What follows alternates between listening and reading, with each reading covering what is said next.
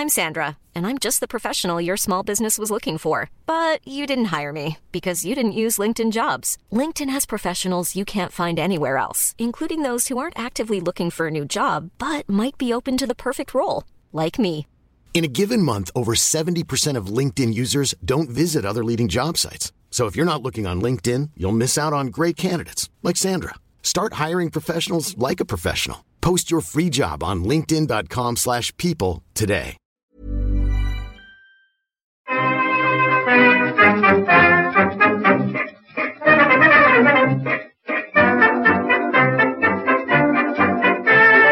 Buenas, amigas y amigos. Bienvenidas, bienvenidos una semana más al podcast Reload, programa sobre videojuegos que hacemos desde anightgames.com.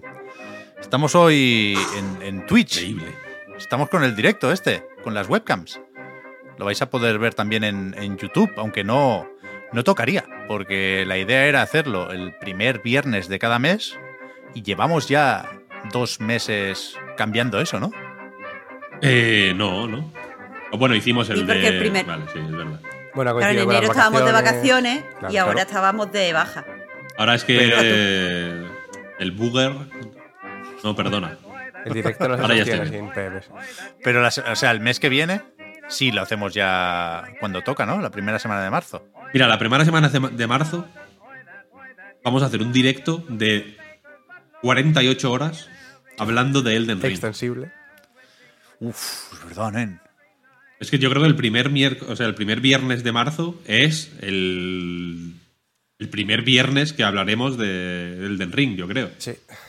¿Sabes? Si no lo mandan antes, sí, porque el 25 de febrero es viernes, claro. Y aunque lo manden antes, eh, vosotros dos, por ejemplo, yo por supuesto que voy a jugarlo yo, ¿no? Habéis visto cómo se acaba de copiar el código. Pero, no entra bueno, debate, tío. Si queréis ¿Quién- que lo juegue yo, lo juego yo, ¿eh? Pero pues, O sea, la yo solo digo que he leído, el- yo en el Patreon he leído mucha gente que quiere que lo juegue yo. Así que me estáis apropiando del código y a lo mejor aquí nuestra Mira. audiencia quiere otra cosa. Mira, pues, Pero bueno, pa- pues para ti. sí, seguro. Eso lo dices en directo y después, después Ah, luego, luego me. Luego me, me, me echo para atrás, claro. Ayer había avances. ¿Habéis visto o leído alguno de estos o qué? Sí, Sí. pero son de Sí, ha son una habido- mierda, ¿no? Son, del- son lo mismo Sí, que no, el tú. no han dicho, es, con lo de la beta al final no dicen nada, nada nuevo. Que no sé. Creo que ahí. han jugado seis horas, que Sí. a, Es- a yo la juego- beta se, jugó más, vaya. Nosotros jugamos más. Sí. Había en, bueno. en RPG, RPG Site, que es uno de los medios que tuvieron preview, vaya. eh, te dedican un párrafo a que hay una cueva en donde empiezas, que hay que, que tiene como un camino secreto para llegar a un tutorial, tal no sé qué. Es como, tío. Ya, eso ya lo sí. sabíamos, ¿no? Sí, sí, sí. Bueno, Es verdad, no todo ¿eh? el que- mundo, pero sí, sí, está por ahí. Yo creo que ya se- todo lo, lo que se, lo básico que es lo que se ve ahí ya está, yo creo que ya está bien, bien explorado. Ahora sí que sí está al caer el Den Ring, ¿eh? es verdad que, que lo comentaremos más pronto que tarde. Pero, de entrada, antes de ir a por el direct, que va a ser seguramente el tema gordo de hoy, os pregunto qué tal estáis, porque llevo un tiempo sin pasar por aquí, como, bueno, se dejó constancia en los Pepless episodes, pero hace un tiempo que no hablábamos así en directo, joder, tenía ganas de... Bueno, tampoco hace tanto, ¿eh? Que no nos vemos, pero es verdad que tenía ganas de estar en un reload. Ah, Nosotros te echábamos de menos un montón. Estamos mejor ahora que estás aquí. ¿Qué, se habla- qué me he perdido? Me he perdido el Arceus y lo de Bungie, ¿no? Básicamente. Y el Oli Oli. Mm. Lo Leoli también, es verdad. Pero habíamos hecho avance antes ya, Víctor. verdad. es cierto. Verdad. El que analizó Marta también la semana pasada, creo que fue, ¿no? ¿No? Eh, o, o la anterior, aparte del Pokémon, me, suena que hablaste de otro. Strange Horticulture. Eso, ah, bueno, pero eso, sí, ese sí, es sí, feo. sí. Ese a Pep se la sopla. Ya, Un poco a feo, Pep ¿eh? solo le importa la belleza. Es A ver, feo, es feo. feo, feo, pero está muy bien. O sea, es feo, pero resultón. Me lo creo, Aquí, pero ya, ya lo hemos hablado, que yo me espero al otro, Marta, al Alchemist este. Ese es canela, pero te voy a decir una cosa. Yo ya he jugado al Alchemist un montón porque lo tengo en, en acceso anticipado y el Strange Anticulture pega más fuerte, Uf, aunque sea mucho más feo. Uf, pues a, a- a la cola, ¿eh? Que tengo todavía el Shin Megami Tensei por, por estrenar. ¿Viste el Pero- nuevo. Un momento, eh, Marta, ¿viste el nuevo de Inkel? Uy, sí, tiene pintaza, ¿eh? Está guay, ¿eh? Y, Eh, y me parece muy, muy bonito. ¿Cómo se llama? The Highland Song. a Highland Song. A Highland. Y pinta bien, pinta bien. Sí, sí, fenomenal. A ver, esta gente, todos sus juegos, incluso los que no son buenos, buenos, o sea, a mí el que tienen, eh, que es de una leyenda artúrica, que es eh, Pendra- combate por Pendragon no- o algo así. Pendragon, Pendragon. No me termina de convencer, pero malo no es. Siempre tienen como cosas interesantes de las que hablan en sus juegos. Sí, A mí sí. me, me molan como estudio. Sí, sí, total. Por eso, lo, lo de Bungie, no sé, no, joder, yo pensé que todavía traería cola cuando me tocara volver, pero se ha olvidado un poquillo, ¿no? Supongo que está más o menos aparcado porque es algo a medio o largo plazo, ¿no? Que primero hay que acabar Destiny 2, luego tienen esa nueva IP que suponemos que es la que pagó, en cierto modo, Netis, y después ya, ya vendrá el, el futuro de la mano de PlayStation. Ujú. Lo de Activision dio más, dio más juego también porque salieron más noticias relacionadas y porque de Claro. por sí es muchísimo más, más bombazo, ¿no? Quieras que no. Pero diré. sí, sí, la verdad es que se quedó en la noticia de la compra y ya. Y nosotros tampoco la comentamos mucho, Pep, porque necesitábamos como tu conocimiento. O sea, estábamos los tres como súper intimidados con la noticia y eh, específicamente en esto no nos acordamos mucho de ti, te echamos de menos. Yo me, Sí, sí. me- me llegué a apuntar una cosa a la libreta esta, que ahora no encuentro, pero que, o sea, la única reflexión que hice, porque no, no, no estaba yo en ese momento para pensar mucho en, en Bungie, ¿eh? pero creo que, que algo que veníamos ya sospechando con la compra de Activision por parte de Xbox, no tanto con la de Bethesda, pero si alguien quiere remontarse a eso, pues, pues también, ¿no? Que yo creo que, claramente ha cambiado el hype en videojuegos. Que antes se esperaban nuevos juegos y ahora se esperan compras. Y a mí me, pa- me parece terrible esto. Yo, o sea, yo vivo con miedo. Yo no, no espero con ilusión el siguiente anuncio de Capcom. Eh, espero con miedo que alguien compre a Capcom. Y, y- y me incomoda muchísimo. Mu- No, lo- no os lo imagináis. Es Bueno, no es incompatible, ¿no? Pero- Quiero decir, tampoco se ha sustituido una cosa por la otra. Yo creo que ahora simplemente coexisten las dos cosas. ¿Pero ¿Qué juegos se anuncian ahora? Pero, Bueno, pero Pep, todo lo que vaya saliendo aquí, al final. pero aquí el melme, Pep, es porque eh, nos producen tanta tensión o nos produce tanto malestar eh, todo esto de las compras. O sea, a- yo quiero pensar que hace, hace 20 años escuchar que una compañía compraba otra y que venían juegos mucho más grandes era algo ilusionante. Y sin embargo, ahora a todos nos da cierta bajona. ¿Tú por qué Sí, crees sí. que es? Por las cifras. O sea, 3.600 millones de dólares es, es impensable. Que Bungie o que, o que Destiny cueste eso. O que su conocimiento sobre juegos como servicios que los pueda aprovechar Sony. Y, y, bueno, también por esas sinergias, ¿eh? Que tú dices, bueno, eh, Sony compra Bungie. Aunque Destiny 2 y lo próximo del estudio seguirá mm, publicándose en otras plataformas y de hecho no se incorporan en PlayStation Studios, sino que siguen funcionando de forma independiente. Pero es que pegado a eso, Sony te dice que va a sacar 10 juegos como servicios de aquí a 2026. Es una locura. Bueno, no sé. Hombre, también te, es- digo, también te digo que luego, eh, cuando anuncian juegos, dudamos de ellos. Alguien nos decía en plan, oye, ¿y por, qué no habláis de los juegos tal, no sé qué, no sé cuál? Pues como si te metes en Vandal, en la noticia de que Sony compra Bungie tiene 7.700 mm, comentarios y la noticia de que sale eh, de Witch Queen, Destiny 2 de Witch Queen, tiene 13. Por eso Y es digo de- que ha y es cambiado el de hype. un de, de una persona muy fan de Destiny insultando a las otras cuatro que han comentado porque, diciendo que no les gusta, ¿sabes? Claro, claro, claro. Por eso, o sea, cuando hablo de hype me refiero a la conversación, ¿eh? Es, es medible eso. Y, Pero, y es verdad que es raro, joder.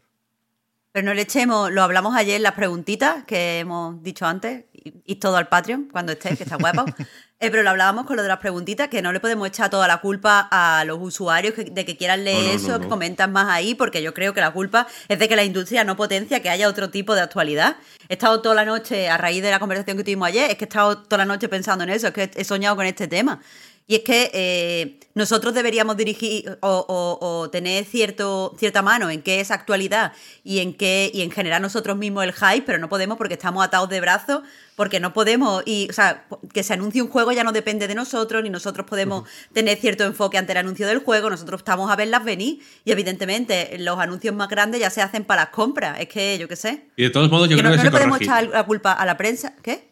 Yo creo que esta situación se corregirá con el tiempo. Quiero decir, ahora Bueno. evidentemente ha habido un pico de compras que puede ser bueno, malo, mejor, peor, lo como lo quieras pensar, ¿no? Pero de aquí van a tener que venir los juegos, ¿sabes? Y quiero decir que cuando de pronto se, se empiezan a anunciar juegos a, a más ritmos, empiezan a ver... A las propias compañías yo creo que les interesará en cierto momento quitar eh, el foco tanto de, sus tejemanejes. Que al final son cosas que, bueno, eh, evidentemente no te voy a decir que tengan que ser privadas o íntimas, porque son empresas públicas, al final, o sea, que quiero decir que están en bolsa, toda su información es pública y tienen que anunciarlo por ley, vaya. Eh, pero va a llegar un momento en el que efectivamente la conversación va a ser tan eh, rancia y penosa que, que no va- que es que no- se les va a dar la vuelta, yo creo, ¿sabes? El- la situación.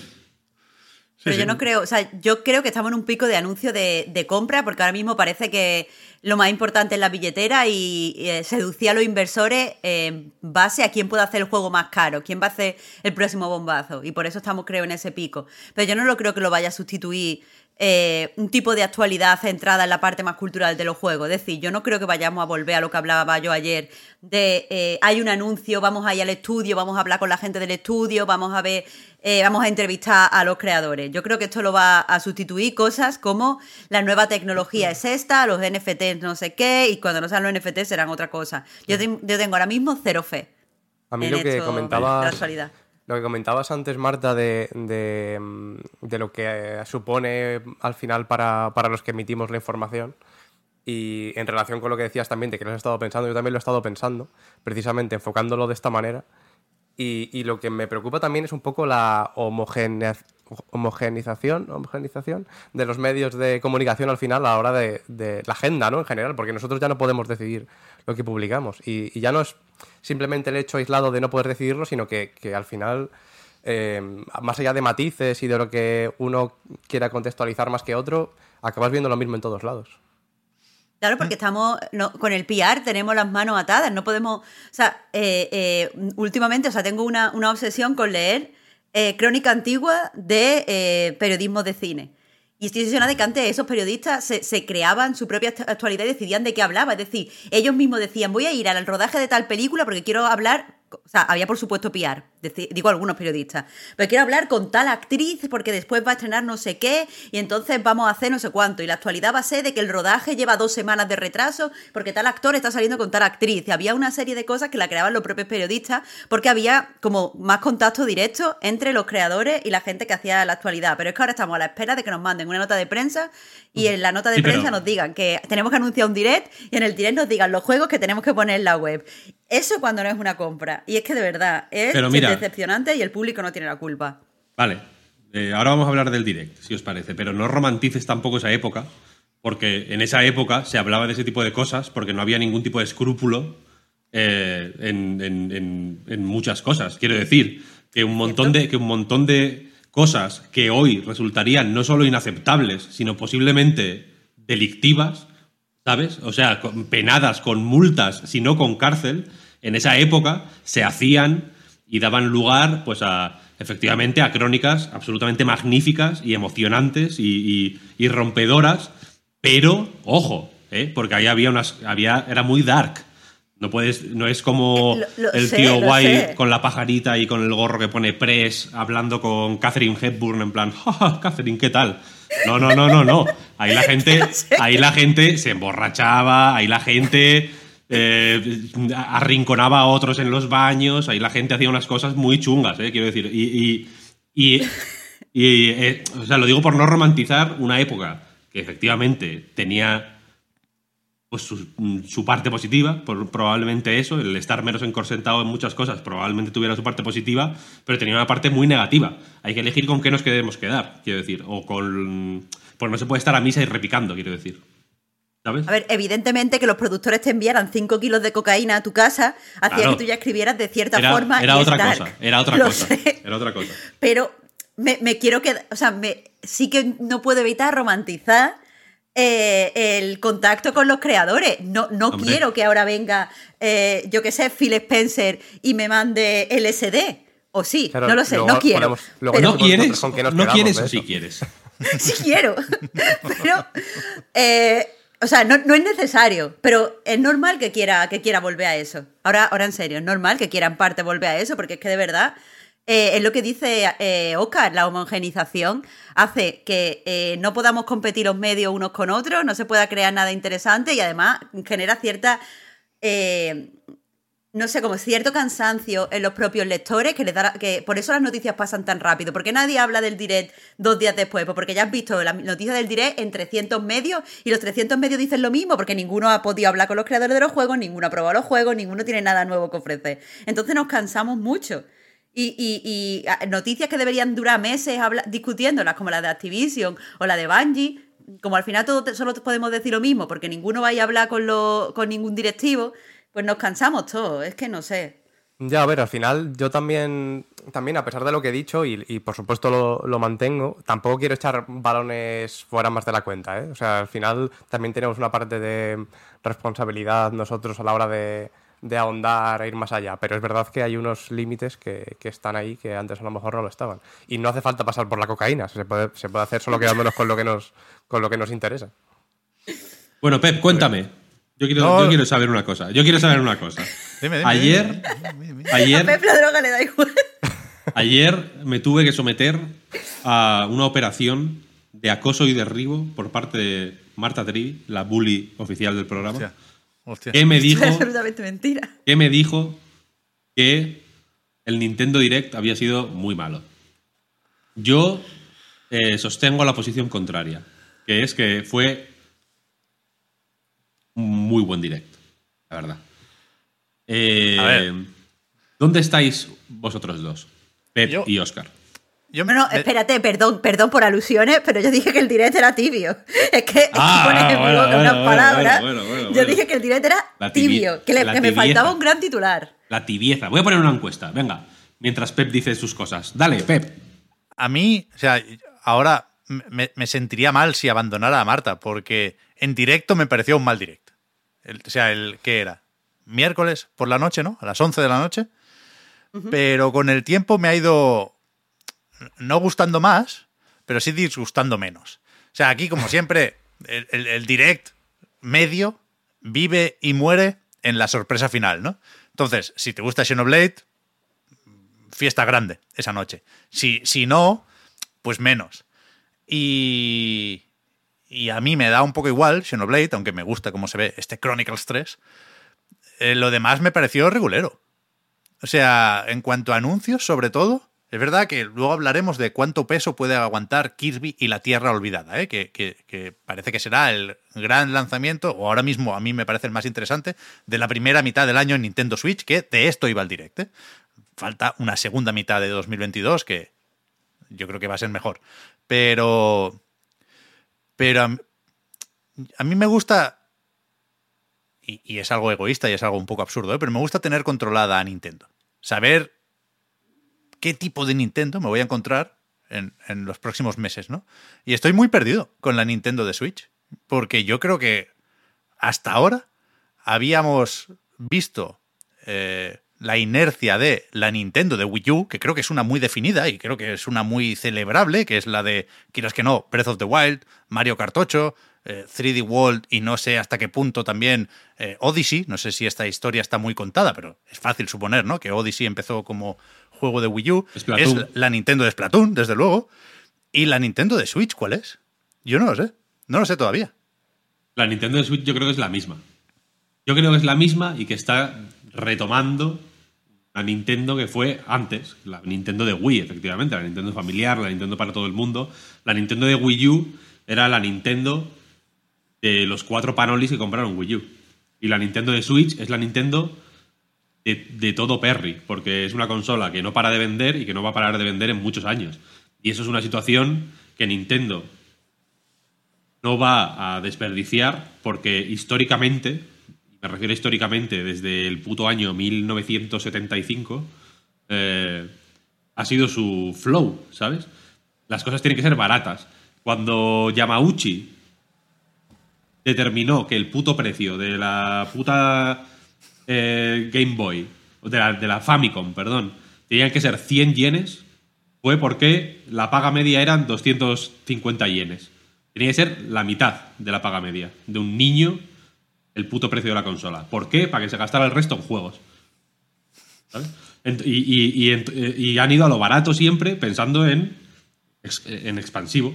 Y ahora, pues sí, la, tú dices, joder, la Nintendo de Wii U, hay que echarla de menos. Sí, pero la Nintendo de Wii U, que era la de Splatoon, es la de Splatoon 3 también, entiendo. Y la de Bayonetta 2 es la de Bayonetta 3. Y la de Xenoblade Chronicles X es la de Xenoblade Chronicles 2 y 3.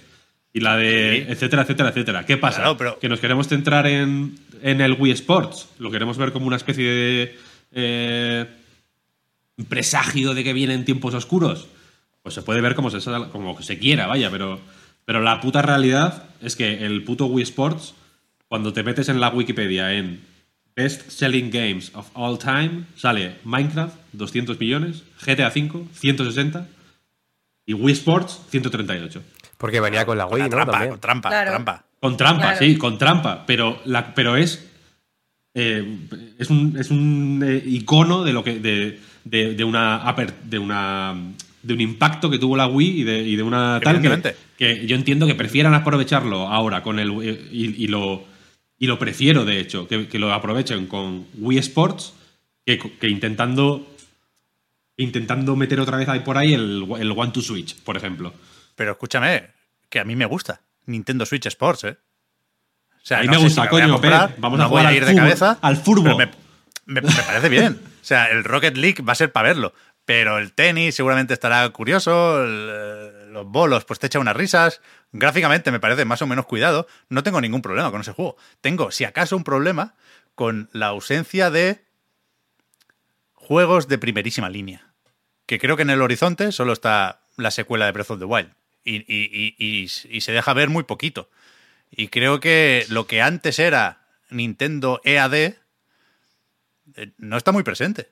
Más allá de, quizás, efectivamente, Splatoon, más allá de Animal Crossing, que no sé cómo de lejos nos queda ya, pero yo, yo, yo sigo pensando, y cuando nos hacíamos pajas y nos eh, montábamos historias y veíamos fantasmas con Switch Pro, todos decíamos, es que Nintendo da la sensación de que ha levantado el pie del acelerador. Y, eso es porque está esperando algo. Y, y cada vez es más difícil ver a qué espera Nintendo, a la Switch 2. Es verdad que, cuidado, tiene su lógica también pensar que Switch va como un tiro, no tiene mucho sentido eh, hacer un esfuerzo extra porque va a vender lo mismo, entonces nos esperamos para que si en algún momento aflojan las ventas, pues metemos caña con el software, ¿no? Pero no lo sé. Yo, o sea, antes cuando hablaba de la Nintendo de Wii U, no olvidemos que también era la Nintendo de 3DS, ¿eh? Y, y- y no sé, Sí, sí. a mí me, me sigue pareciendo que se ha acomodado Nintendo en el juego mediano, aunque no por ello menos bueno, y en, los encargos. Hay muchos más encargos ahora que antes en Nintendo. Pero y, que- y- y- y no sé, o sea, el- el- la pregunta clave para mí de este direct es cómo de bueno va a ser Kirby y la Tierra Olvidada. Pepino Y- y- submarino, vaya. Y a, a mí me flipa lo visto hasta ahora. De hecho, me sigue pareciendo demasiado bueno para ser verdad. Porque, no por desconfianza, sino por la trayectoria que tenía hasta ahora la franquicia Kirby y HAL Laboratory como estudio, el, el salto que se intuye aquí, joder, sería sorprendente. Sería bienvenido, ¿eh? Pero sería sorprendente. Entonces, Kirby hasta ahora mm, no necesitaba este subidón porque complementaba a Mario. Ahora no sé hasta qué punto Kirby tiene que sustituir a Mario. Yo creo que y no, si yo lo- creo que no. O sea, que, te sacan un Mario a la que te descuides, ¿eh? Mario, Ojalá, ojalá. Mario es como el Tenchu, ¿eh? Va por atrás. ¡guau! Sí, Aquí estoy. Mario Odyssey 2. Y yo seguramente- Mario Odyssey tampoco fue con tanta antelación al final, fueron no fue ni un año. Por eso, por eso, que yo, yo todavía no, no, no estoy con el chip apropiado para los directs, seguramente, porque llegan hasta donde llegan, ¿no? Primera mitad de 2022. Y a mí, insisto, ¿eh? desde el egoísmo y la locura, me, me gusta siempre tener un par de juegos en el horizonte como faro, incluso, ¿no? Y, y la secuela de Breath of the Wild es eso, sin duda, y por eso siempre está bien que aparezca en un direct. Y, y se me hace raro no tener más. Pero ¿cuál- ¿qué son para ti juegos de, de primerísima línea? Como lo, lo de- definías antes. Porque claro, si es Breath, of the Wild sería un Mario Odyssey. Pero Splatoon 3, por ejemplo, no puede entrar ahí. Ah, Está al límite. Para mí sí. Sí, a mí me flipa Salmon Run y, y estoy a tope. Sigue siendo de mis juegos más esperados del año, Splatoon 3. Pero. Pero igual que Splatoon salió de la nada, no veo que ha salido de la nada en Switch. No veo mm, dónde está Metroid Prime 4. No veo nada. Y, y- ya no digo que tengan que ser ciertos los rumores sobre el nuevo Donkey Kong, pero no veo nada de ese estilo, ¿no? De darle una vuelta a una franquicia mítica de Nintendo. Bueno, lo de Kirby precisamente me parece que, que es eso. No es, no es salir literalmente de la nada, porque el contexto de Kirby está ahí, está claro. Pero joder, con este están apuntando a, a ser de primerísima línea. precisamente. sí, sí. Pero Sí, bueno, sí. para eso hay que esperar a verlo todavía. Ah, Aunque yo creo que, que no, no va a haber fallo con este. Te puedo. Yo te puedo comprar que. Bueno, efectivamente, de vez en cuando una nueva IP no hace daño a nadie. Pero en Switch está ARMS, ejemplo. Que no, que, Estuvo. que no cuajó, efectivamente. Está muy poco presente. No cuajó, eh, hay que reconocérselo, pero es la hostia. O sea, Quiero decir, no es un. No es un juego que digas. Bueno, es que no cuajó porque es una mierda. No cuajó por el motivo que sea, pero es un juegazo. Sí, sí. Y efectivamente tiene muchos juegos de perfil medio, Juegazo de 2017, ¿eh? Perdona, Víctor. De 2017, efectivamente. ¿eh? Por. Por. Cómo funciona Nintendo, entiendo que la. Pues en fin, que sus juegos de primera línea son un poquito menos de primera línea que los de primera línea de otros, casi necesariamente, porque el hardware es el que es, porque la filosofía es la que es, y que esos juegos de perfil medio, pues evidentemente ya quedan fuera de, de los radares de, de- de- los estándares de cualquier otra compañía, ¿no? Pero a mí este direct de... Si, yo fuera usuario de Switch en, exclusiva, o casi en exclusiva, que cada vez es menos el caso, lo fue en algún momento. ¿eh? Yo hubo una época que casi solo jugaba a Switch. Ahora juego a, bastantes más cosas. Sobre todo a PC y, y, a, a- Play estoy jugando mucho ahora por circunstancias, pero bueno, ah, mi dieta es más variada ahora. Hubo, eh, de hecho, he pasado meses sin jugar a Switch casi nada. Pero si yo fuera usuario de Switch principal, este direct, me habría dejado loco. Porque to- todos los juegos están dis- diseñados, o sea, el- el- el- la colección de juegos que se presentó aquí está diseñada con láser para eh, apelar a un tipo de persona que yo entiendo que haya recibido esto como, como, como la de Dios. Que es un tipo. Yo creo que abarca muchos tipos de, de persona, en realidad. Son, o sea, son muchos tipos de personas, pero yo creo que se, que, el- que se meten, se pueden meter todos en el saco de Switch.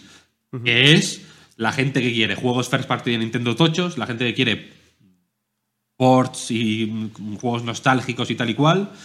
eh, y la gente que quiere cosas un poco más excéntricas, un poco más japonesas, un poco más. eh, un poco más de nicho, sinceramente. Que, lo- que lo que se suele ver en un Street of Play o en, un, o en los eventos de Microsoft, que son un poco más. yankees. Iba a decir occidentales, pero un poco más americanadas. Bueno, sí, y la esto, parte de Square Enix Direct está bien también. y esto es una locura porque son, porque son unos juegos muy específicos que apelan a, unas- a unos gustos y a unas sensibilidades muy concretas. Y la cuestión es que incluso. que son, que son las mías, quiero decir, porque de pronto el Front Mission, por ejemplo, me volvió loco, que vuelva Leaf a Leaf me encantó. eh, ya es un poco coña, pero que saquen el Earthbound y el Earthbound Beginnings, el Mother, el Mother 2, pues también me gustó. Sé que no los voy a jugar porque ya los jugué en Wii U y, en la puta Super NES Mini y en, y en el emulador hace, hace 15 años, quiero decir, ¿sabes? Pero, pero son eh, incluso los juegos que no voy a jugar, que sé que no voy a jugar, porque hay algunos que digo, bueno, es que mm, este ni me apetece, ni tengo tiempo, eh, ni me interesa demasiado. Chrono Cross, por ejemplo. Chrono Cross yo sé que no lo voy a jugar porque no, pues ya anticipo que no me va a encajar en, mi, en mi agenda de ninguna manera. Pero me gusta que esté ahí, ¿sabes? Lo que, lo que quiero decir, forma una imagen que me estimula muchísimo más que, yo qué sé, Days Gone 2, por ejemplo, o el juego de Indiana Jones, o cosas así. Quiero decir, en- eh, y digo Days Gone 2 por no decir The Last of Us 3, porque evidentemente el puto remake de Chrono Cross no es The Last of Us 3. Eso, eso quiero decir, si alguien lo dice es para darle un bofetón, por eso despierta. Pero qué remake, es que no es ni un remaster, vaya. Es una Bueno. reedición sin combates. O sea, con la opción de Bueno, quitar los el- combates. La, la- pues la, el port mm, remozado, me da lo mismo. Esa es la cuestión. Que, que la, la- imagen que forma ese catálogo es muy distinta a la de, a la de otros, pero a mí me parece hasta, hasta necesario que en una época en la que, en la que la carrera es a ver quién absorbe más estudios, a ver quién hace el juego más tocho, a ver quién hace, quién consigue el esquema de monetización con más engagement, a ver quién eh, le pisa el cuello más al otro. Nintendo parezca, francamente, el tonto del pueblo, que no sabe ni por dónde le viene el aire y que está a lo suyo, porque es, porque es una eh, felicidad y una eh, inocencia, ¿sabes? De, vale, ¿veis qué guapo? Live a live. Ese pinta guay. No sabías ni que existía. Y, y te, y te. Y te. joder. es- Ese me gusta, ese me gusta una- es mucho una más que- pureza que magnífica. la vuelta de. Chrono Cross. Sí, sí. Una pureza magnífica. A mí me parece guay, a mí me parece guay. Súper. eh, lloramos, ¿no? Porque Sony desmantela toda la. eh, toda su, tu- su producción en Japón. La, Sony es de pronto una puta empresa americana, bla, bla, bla. Más japonés que este Nintendo Direct no se pudo ser en la vida. No, eso está muy bien, eso está muy bien. Y, me- y Pero- me- y me- y- y de verdad que me encantó. Y, ja- lo di- digo japonés en un sentido no. en un sentido amplio. No otaku o, o- o anime o tal. No, japonés en un sentido. eh, en el sentido que, no- que yo creo que nos gusta, ¿sabes? Y que nos ha gustado siempre. Sí, sí. En el sentido de, de yen de, de la hobby consolas. O sea, yo, mi- mi- mis fases con este direct fue, al principio, decepción, porque no se vio lo que yo esperaba, y conforme eh, asumí esa realidad y me fijé en lo que sí había, que es lo que hay que hacer, ¿eh? pero cada uno tiene su proceso con estas mierdas, eh, pues me gustó más, pero, pero me gustó más, no como para venirme arriba, como se han venido muchos, o como sabéis, venido muchos, y lo entiendo, me parece bien, es lo que me gustaría hacer, porque no, yo no puedo dejar. o sea, esta mierda la tengo en la cabeza desde hace años, ¿eh? Cada direct que comentamos en el reload me repito y, y- y ya lo siento, pero, pero es que no creo que cambie la cosa. Y, y siempre con la aclaración de.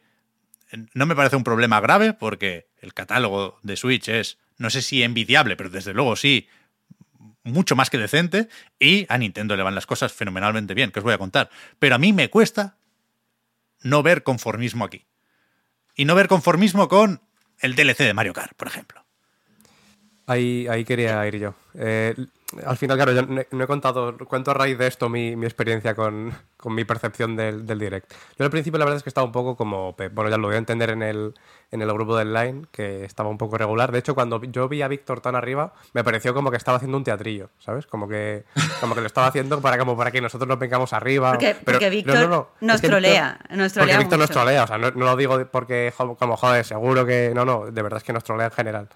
Pero yo creo que simplemente, a pesar de que, de que Víctor tampoco es de venirse especialmente arriba ni especialmente abajo, yo creo que Víctor tiene la, la frialdad, o tuvo la frialdad de verlo como fue. Porque yo tampoco estaba muy contento eh, de primeras, yo creo que sobre todo porque me dejó regular, eh, y ahí va con lo que decía Beb, la, la mierda del, del Mario Kart, que luego lo, lo comentaremos, lo del DLC. Pero yo creo que, que fríamente hay muchas cosas que pueden interesar a mucha gente. Es que nos hemos parado poco en, en el Xenoblade, porque yo no soy público del Xenoblade y yo creo que aquí claro. no somos ninguno muy, muy de... de- Hombre, de Víctor le ha dado fuerte y flojo a todos, ¿eh? Bueno, sí es verdad que, que Víctor, Víctor un poco más. A lo mejor también eso le, le ayudó a verlo así como anuncio El, final. el, el uno me lo he pasado dos veces. Joder, qué ganas. Y, pero bueno, entiendo que para esa gente, joder, es un melocotonazo y hay un montón de melocotonazos. Al final el Mario Strikers se ha hablado poco, pero entiendo que, puede que yo tampoco sea su público, ¿no? Por volver a otro a lo que a mí personalmente no me no me no me vuelve loco, ¿no? Ni, ni me yo qué sé, no voy a estar ilusionado por este, pero yo entiendo a la gente que sí. Aunque sea, ni que sea por el retorno de, de, de esto. Yo creo que estuvo bien. Ya no solo que no estuvo mal, ¿no? No es que con el tiempo eh, no me disgusta. Yo creo que con el tiempo, joder, ahí puedes coger uno a uno varios anuncios y que te lo justifiquen de por sí, ¿no? No hace falta ni siquiera pensarlo en global o mm, que por supuesto también, ¿no? Lo que comentaba Víctor de, de que el catálogo sea se ha llenado de, de juegos para todo el mundo y que quien tenga la Switch tiene, no sé, ya sea solo uno o, o varios tipos de públicos distintos, ¿no? Por géneros o, o por lo que sea. Yo creo que hay, que hay cosas para todo el mundo y ayer hubo, yo creo que incluso, bueno, ayer, antes de ayer fue, ¿no? Eh, hubo pepinos para todo el mundo. Y, y en general yo creo que estuvo, estuvo bastante bien. No ¿Qué, mejor que el de- qué pepinos hay? O sea, ¿qué juegos de estos podemos ver en las listas de mejores juegos del año? El Xenoblade podría Kirby. caer. Sí, la- sí, El Kirby sí. podría caer. El Splatoon podría caer. Por justicia, el Kirby tendría que estar en. Y si sale bien, Eso es. Ojalá. Pero también, joder, no. Quiero decir, yo te entiendo, Pep, que esto es tu forma de ser, pero que no tenemos por qué adelantar antes de probar los juegos cuáles van a ser los juegos del año. Ya, ya lo sé, da ya lo igual sé, pero porque. lo, lo digo pensando en, en que quizás, quizás, no me atrevo a ser muy categórico aquí, hay juegos que quedan muy bien en un direct, luego los juegas y son una mierda, como Mario Golf. Entonces, yo no creo que ni siquiera Mario Strikers, que sería más parecido, sea uno de esos, ¿eh? Yo creo que va a estar bien Mario Strikers. Pero que igual no va a estar tan, tan, tan bien como estamos leyendo por ahí. No, ¿eh? no, no, que nunca estuvieron tan, tan, tan bien los Sí, Mario sí, Strikers. sí, es quizá. lo de menos. Al final es, es por rellenar el cupo del party game deportivo de Mario. Pero que, que- que titulares hay. Yo creo que, que de los que preguntabas, ¿no? De, tengo aquí, estoy mirando la, la nota de prensa esta. El Splatoon 3 perfectamente puede estar, puede estar por ahí. El Xenoblade, ya digo, el Kirby, el que más, yo creo por lo que se ha visto hasta ahora. Xenoblade Chronicles 2 estuvo en pocas listas, ¿eh? Sí, a mí de hecho no me, no me encantó, pero Y este, va, que y este va a estar en pocas. Entiendo que mucha peña es como, hostia, el otro día en la recarga activa, por ejemplo, es como, "Buah, habláis de no sé qué y no del Xenoblade Chronicles 3. Ojo con el, con el Xenoblade, que es lo que es, y da para lo que da y llega hasta donde llega. Claro. Tampoco es una cosa... O sea, eh, gu- habiéndomelos jugado todos y gustándome y, y- y rezando cada mañana porque saquen el X en la Switch. Pero claro, está, aquí estamos hablando de, de imagen de marca o de, o de la calidad de los juegos, porque al final... De todo, de todo. A mí me importa la calidad de los juegos. ver, Pero que yo tampoco creo que el Xenoblade 3 sea, o sea, tenga el tipo de calidad de lista de juego de mejor, de- de- o sea, de mejor juego del año, ¿eh? O sea, quiero decir, en un- si, si, eh, si- si pones al lado el Xenoblade Chronicles 3 y el Elden Ring, por ejemplo, yo creo que no hay ni... Siendo dos juegos que, o sea, no- por, no decir en plan, no, es que el Xenoblade Chronicles 3 no innova o no tal, el Elden Ring entiendo que tampoco, ¿no? Es al final una... Simplemente es una cosa sólida, como, como será el Xenoblade Chronicles 3 seguro, ¿eh? Eh, pero que hay. Pero que creo que. Pero que creo que la comparación se entiende, ¿no? Quiero decir, no, no hay. se, explica solo. Es una cosa que, que- no hace falta ni explicarla. Y, y me, y dicen en el chat: el Xenoblade 2 es un melocotonazo infravalorado. Es un, es un juego cojonudo. Me gustó mucho, lo disfruté un montón, la expansión es magnífica, fenomenal. Es un juegazo, pero es un tipo de juego muy concreto. Sí, no- tampoco creo que como tal sea infravalorado, sino que se habla poco de él, ¿no? Entiendo que cuando se habla de él, alguien que, que está más metido en esto, habla bien de él, ¿no? Pero al final el problema supongo que es eso, que, que se habla menos. A ver, a ver, ¿cuál creéis que es? A mí me gusta siempre con los directs ir a la nota de prensa de Nintendo. Porque normalmente en este tipo de presentaciones se entiende que lo gordo está al principio y al final. Al final, lo acabamos de comentar con Xenoblade, al principio, el museo de Fire Emblem. Pues para ellos, que si está más o menos bien como estuvo el, el último de Zelda, ¿no? La era del cataclismo era aquí. No, Ca- Calamity, sí, Calamity y Cataclismo. Calamity. Eso es. Eh, pues, pues bien, pero no creo que tenga mucha más importancia que eso. Pero en la nota de prensa de, de- de Nintendo los ordenan a su manera. Entonces, a mí me parece curioso eso. ¿Cuál creéis que es el primer juego que destacan en la nota de prensa? He oído antes y no me. Es Nintendo Switch Sports, ¡Toma ya! que sale, por cierto, el 29 de abril, con unos cuantos deportes, aunque el golf, que es un poco el favorito de muchos, si nos volvemos a la Wii, saldrá más adelante. Creo que no hay fecha. Eh, Ponemos que para otoño. o- o- otoño, eso es. Eso es. Y, y eso. Mm, De nuevo, no sé qué nos dice. No creo que tenga mucha importancia más allá de la curiosidad, pero esto es así. Después viene el DLC de Mario Kart 8 Deluxe, que es uno de los temas polémicos del Direct y hemos pasado de puntillas por ahí, pero a mí es una de las cosas que me hacen estar poco a tope con este direct. Me parece cutre, lo siento, me parece cutre. Eh, eh, veo el valor de añadir 48 pistas por 25 euros, no, no me parece caro, o por eh, lo que sea que dure esto mientras pagues la expansión de Nintendo Switch Online, pero me, bueno, me parece y aquí yo estoy viendo lo que quiero ver, pero me parece significativo de cómo se están haciendo las cosas el comparar el DLC que tuvo en su momento Mario Kart 8 en Wii U y el DLC que va a tener este Deluxe. Uno era más pequeñito, también más barato, pero con circuitos nuevos, con pilotos, todo muy cuidado, y esto es eh, llevar circuitos del juego para móviles, del Mario Kart Tour. Algunos tal cual, y otros, los que vienen de Mario Kart clásicos, de 64, de Wii, de GameCube y compañía, yo creo que son eh, rehechos con assets de Mario Kart Tour. No sé, de hecho, ni quién lo hace esto. No me sorprendería que estuvieran por ahí de nuevo Bandai Namco y Diney y compañía, ¿eh? Pero hay unas palmeras en el... Esto, esto es muy friki, esto no, no, lo he ido a buscar yo, ¿eh? pero me lo he encontrado. Hay unas palmeras en el centro cocotero, se llama, ¿no? Coconut Mall, Sí. que son las mismas palmeras que jugó o que vio ayer mi hijo en el Mario Kart Tour en el circuito del Estadio de Los Ángeles. Y yo creo que claramente se ve en el tráiler, es otro juego. O sea, no son los gráficos de Mario Kart 8. De hecho, siquiera los pilotos están muy bien integrados ahí. Es una iluminación distinta. Me parece cutre. No puedo evitarlo. Lo siento. ¿Me lo voy a comprar? Seguramente sí. Eh, es. O sea, yo ni siquiera pido Mario Kart 9, que por supuesto me gustaría, y por supuesto entiendo que es complicado superar Mario Kart 8, pero en algún momento habrá que hacerlo, ¿eh? Se publicó hace, ¿qué? Ocho años, Mario Kart 8, habrá que ponerse en algún momento. Pero creo que había formas mejores de hacer un DLC de Mario Kart 8 Deluxe, con Nueve, nuevos, años, con yo creo. ¿eh? un poco más cuidado, no sé. Sí, yo creo que, que al- sobre todo a los que so- más, más que nada en el momento de verlos y nos quedó mal cuerpo fue a raíz de, de esto mismo. Yo a mí, por en mi caso, yo creo que est- estoy convencido de que fue, fue principalmente por eso. Y mm, entiendo, ya, ya digo, bueno, lo, lo has comentado tú, lo de las 48 pistas creo que son eh, literalmente las que ya tiene el juego, ¿no? En total. O sea, es literalmente sumar eh, en cantidad, ¿no? En, en peso otro juego, pero claro, no todo va de, de peso. Y a mí lo que más me, me jode es lo mismo, lo del Mario Kart Tour. Porque al final ni siquiera son pistas diseñadas. Esas pistas están hechas para, para que derrapes en línea recta. Porque está, en- yo lo jugué sobre todo al principio. Eh, no sé si lo habéis, si lo habéis probado, entiendo que, que mínimo sí. Poco, poco. Un poquito. Y estaba diseñado para estar eh, todo el rato hilando combos, hilando derrapes y, y no sé cómo lo cómo lo van a cómo lo van a integrar aquí. verdad, palmeras, cómo lo ¿eh? van a adaptar. Ahí está. No sé si se ven. Pero son estas palmeras.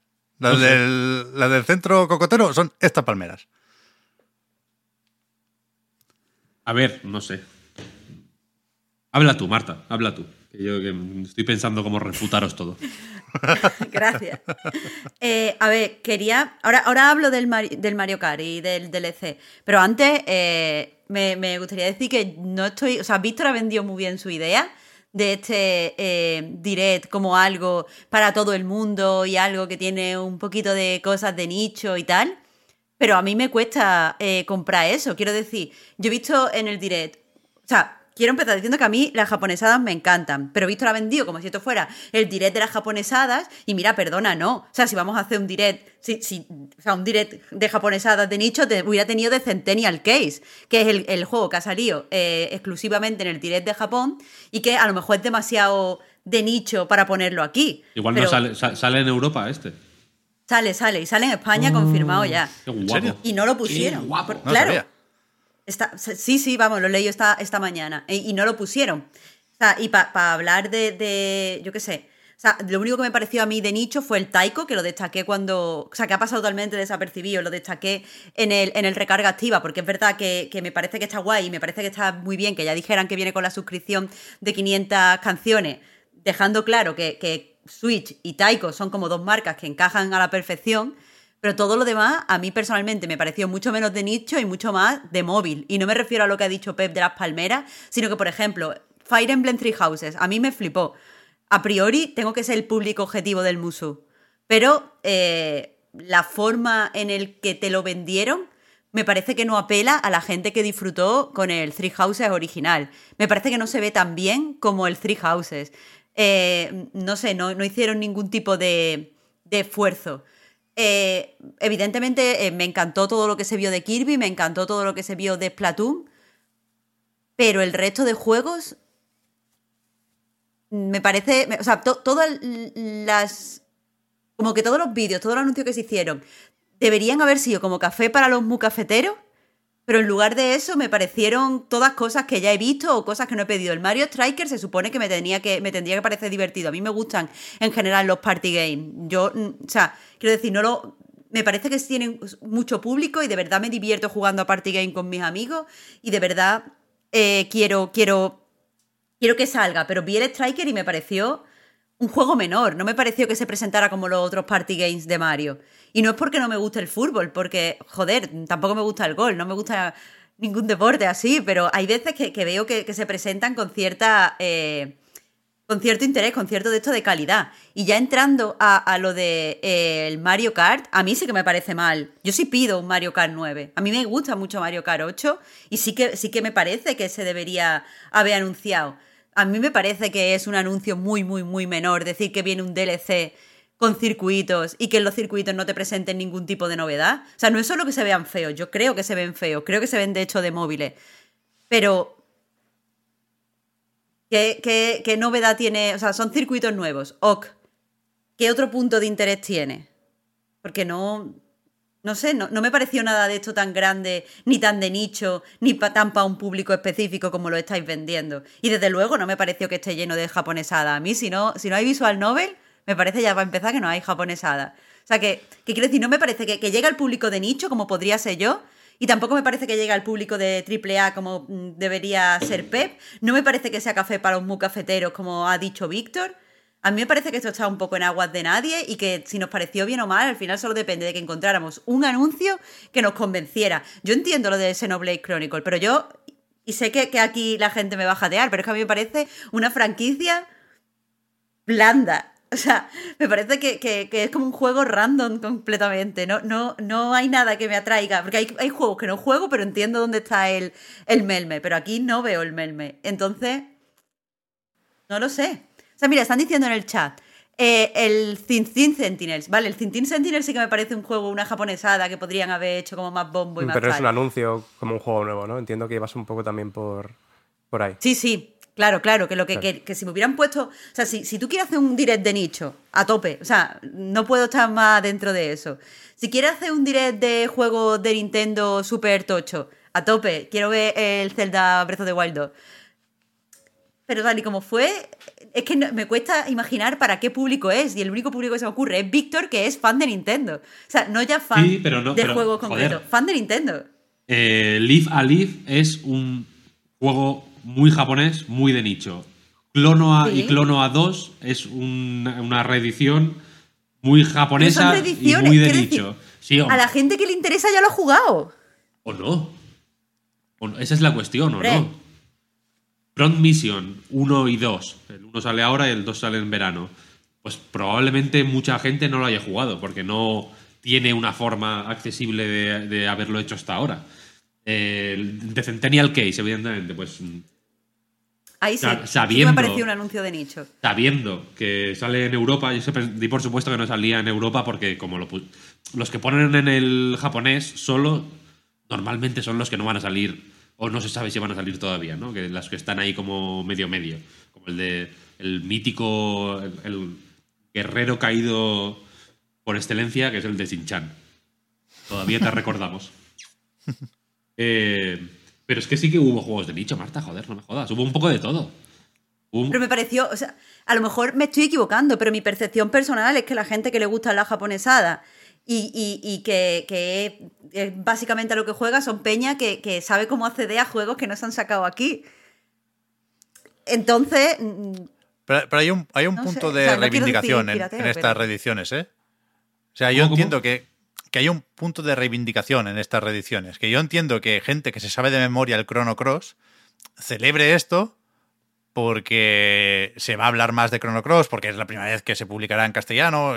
En principio lo va a descubrir mucha gente. Luego yo creo que no va a vender especialmente bien. y tampoco es un juego de Switch, ¿eh? que sale en todas las plataformas, quiero decir.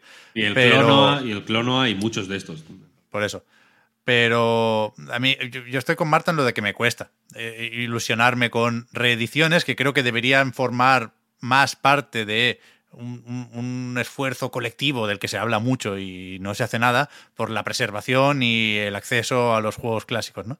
Pero, pero bueno, que sí, que es, que es, joder, fue un direct de Nintendo y de Square Enix, casi por igual, vaya, cuidado.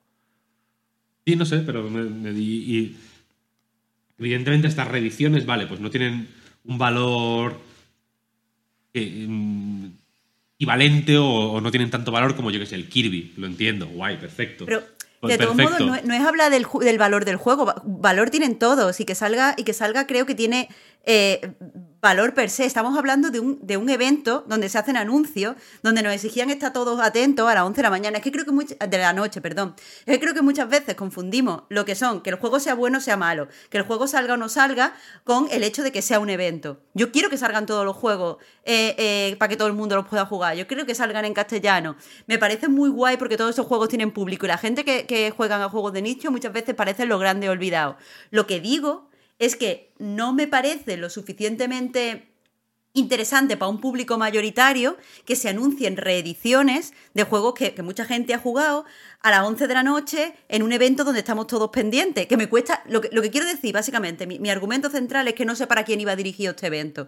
No sé quién. quién Pero es el tono del directo yo creo que se tiempo, ¿eh? un poco. Es, es el que te cuelan el No Man's Sky y te cuelan el The Force Unleashed y te cuelan Portal 1 y 2. Quiero decir, refritos de estos, y son refritos y no me, no me rebatáis esto, hay en, en todos los direct.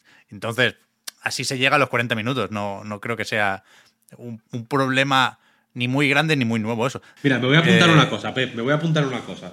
En la libreta, ¿eh? En la libreta. Voy a Dime. apuntar, escribir, escribir un elogio del refrito. Me tenéis refrito con los refritos. Porque me voy a cagar en la puta de oros y en la de bastos. Porque estamos todo el puto día quejándonos de que estamos con la cabeza puesta siempre en el más, en el nuevo, en el tal, que salen los juegos y nos olvidamos de ellos, que tal, que, que pin, que pum, que pan, y de pronto ahora que te saquen el puto Front Mission, que es mejor que todos los putos juegos que has jugado tú en cinco años, y te quejes porque es un refrito, me voy a cagar en mis putos muertos, tío. Yo aquí, yo aquí estoy con, Me cago con en. Víctor. ¿eh? Y yo no me, pues si no me he quejado. En general, Yo he en dicho que general los, con lo de los remasters estoy con Víctor. No, pero- porque- pero, los refritos eh, forman esa- parte del menú del direct de toda la vida. Yo no me he El- pero esa es la cosa. Este direct no tiene tanto de distinto con el 90% de los directs de los últimos años. ¿eh? Quiero decir, ha sido mejor recibido y entiendo que ahí hay la tensión o la, o la fricción que ha habido entre la parte que, que le ha gustado y la parte que no. Más- es más eh, visible porque creo que ha sido mejor simplemente porque, joder, si te pones a juegos individuales, si te pones a mirarlos uno a uno, la mayoría son mejores que en otros directs, que han sido muchísimo más pobres, que el tono podía ser el mismo, digamos, la, este- esta mezcla de refritos con juegos tochos de Nintendo, con eh, guarrerías ahí de Square Enix metidas ahí un poco por compromiso y un poco por tal, con el Surgeon Simulator, no sé qué, con cuál. Los directs han sido siempre así, ¿no? Eh, y aquí simplemente la calidad ha sido la que ha sido. Pero es que ahora ya tendríamos que, tendríamos que tener claro cómo son los directs, ¿sabes? Y si acaso... eh, y también pensar que a, a las 11 de la noche cayó aquí. Y después por la mañana, ¿eh? Pero ya, pero yo, yo hablaré de lo que me ha parecido el directo a mí, Pero- no puedo ir buena hora, es a buena hora, Kevin es buena hora, es una hora. yo que sé, Las- Arkansas las 11 a buena preguntarle hora. qué le es una, pareció hora, el directo. es una hora fenomenal, es una hora fenomenal. La, Muy cosa es, que, la cosa es que le- eh, ah, cuando, cuando tienen que ser eventos para todo el mundo, lo dicen. Y dicen, oye, mira, es- vamos a hacer un Zelda Direct. Ya os digo yo que para el Breath of the Wild 2 no van a hacer un Direct marranero aquí de One More Thing. Van a hacer un Direct del Zelda o van a hacer un Direct del Mario Kart cuando tengan que hacer lo que... o sea, porque lo hacen, ¿sabes? Cuando hay una cosa de, oye, mirad aquí, porque esto es tocho, te lo avisan con antelación. Cuando, cuando no, es que son así. Preguntan en el chat si estoy en pijama. Sí, estoy en pijama. ¿Qué pasa? la, que- la- la cosa es esa. que, que el. Que la. que igual es que yo soy fan de Nintendo, aunque los haters de YouTube digan que, que, que estamos en contra de Nintendo. Somos Sonyers o Xboxers o tal, cada día es una cosa distinta, pero, pero de verdad que sin entusiasmarme, porque tampoco me entusiasmó, quiero decir, no, no, no lo estuve comentando en directo en Twitter, ¿no? Diciendo, ¡guau! ¡Qué guapo el From Mission!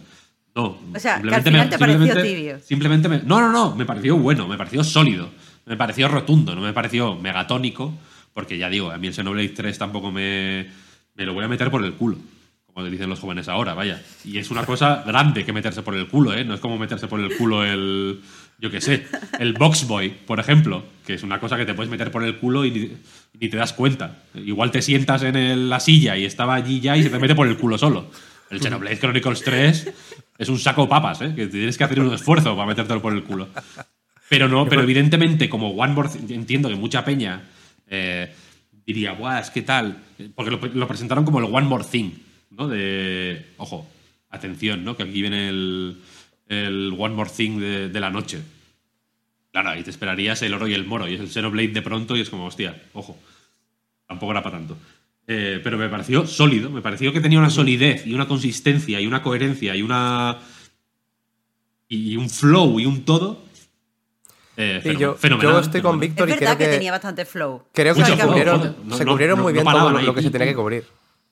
O sea, todos los aspectos, al final, todos los tipos de juegos que hay que cubrir, porque lo que decía Víctor, yo creo que la- no, no nos podemos quejar de la parte de los refritos porque es una parte que siempre está ahí, ¿no? Refritos, dicho de manera despectiva, pero yo estoy a tope con que haya este tipo de juegos en, en los catálogos, porque siempre, eh, yo qué sé, ni que sea por redescubrir, ¿no? O por, eh, ya sea porque lo has jugado en ese momento porque, o porque no lo jugaste en su época. Yo, por ejemplo, el Chrono Cross no lo he jugado y para mí es una buena oportunidad, que a lo mejor no lo hago porque tengo cosas del presente que jugar. Es posible, es probable, de hecho, pero está bien que esté ahí y no creo que, que de por sí reste, ni muchísimo menos. Y puestos a, a meter eh, cosas eh, antiguas, ¿no? Refritos con, las, con los añadidos que, que haya que meter, mejor que sea lo mejor posible. Y partiendo de que eh, tiene que haber eh, sí o sí eh, este tipo de, de anuncios en los directs, pues que sea lo, lo mejor posible en cada momento. Y yo creo que, que joder, justo con Earthbound y con Chrono Cross tuvimos buena ración con el último direct.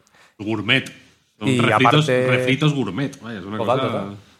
Y, y aparte es eso, que lo mismo que, que comentaba también Víctor, ¿no? Que, que yo creo que es, es sólido en tanto que se ha cubierto bien todas las, todos los apartados que se pueden cubrir, ¿no? La parte de los refritos, bien. La parte de los eh, juegos, de los party games deportivos con el Mario Strikers, eh, dentro de que yo no creo que sea su público, yo creo que bien, ¿no? Al final es lo que es, porque esos... ref- Yo que sé, si lo comparamos precisamente con Mario Golf, a lo mejor Mario Golf tampoco salió muy bien, pero es que al final es, es eso.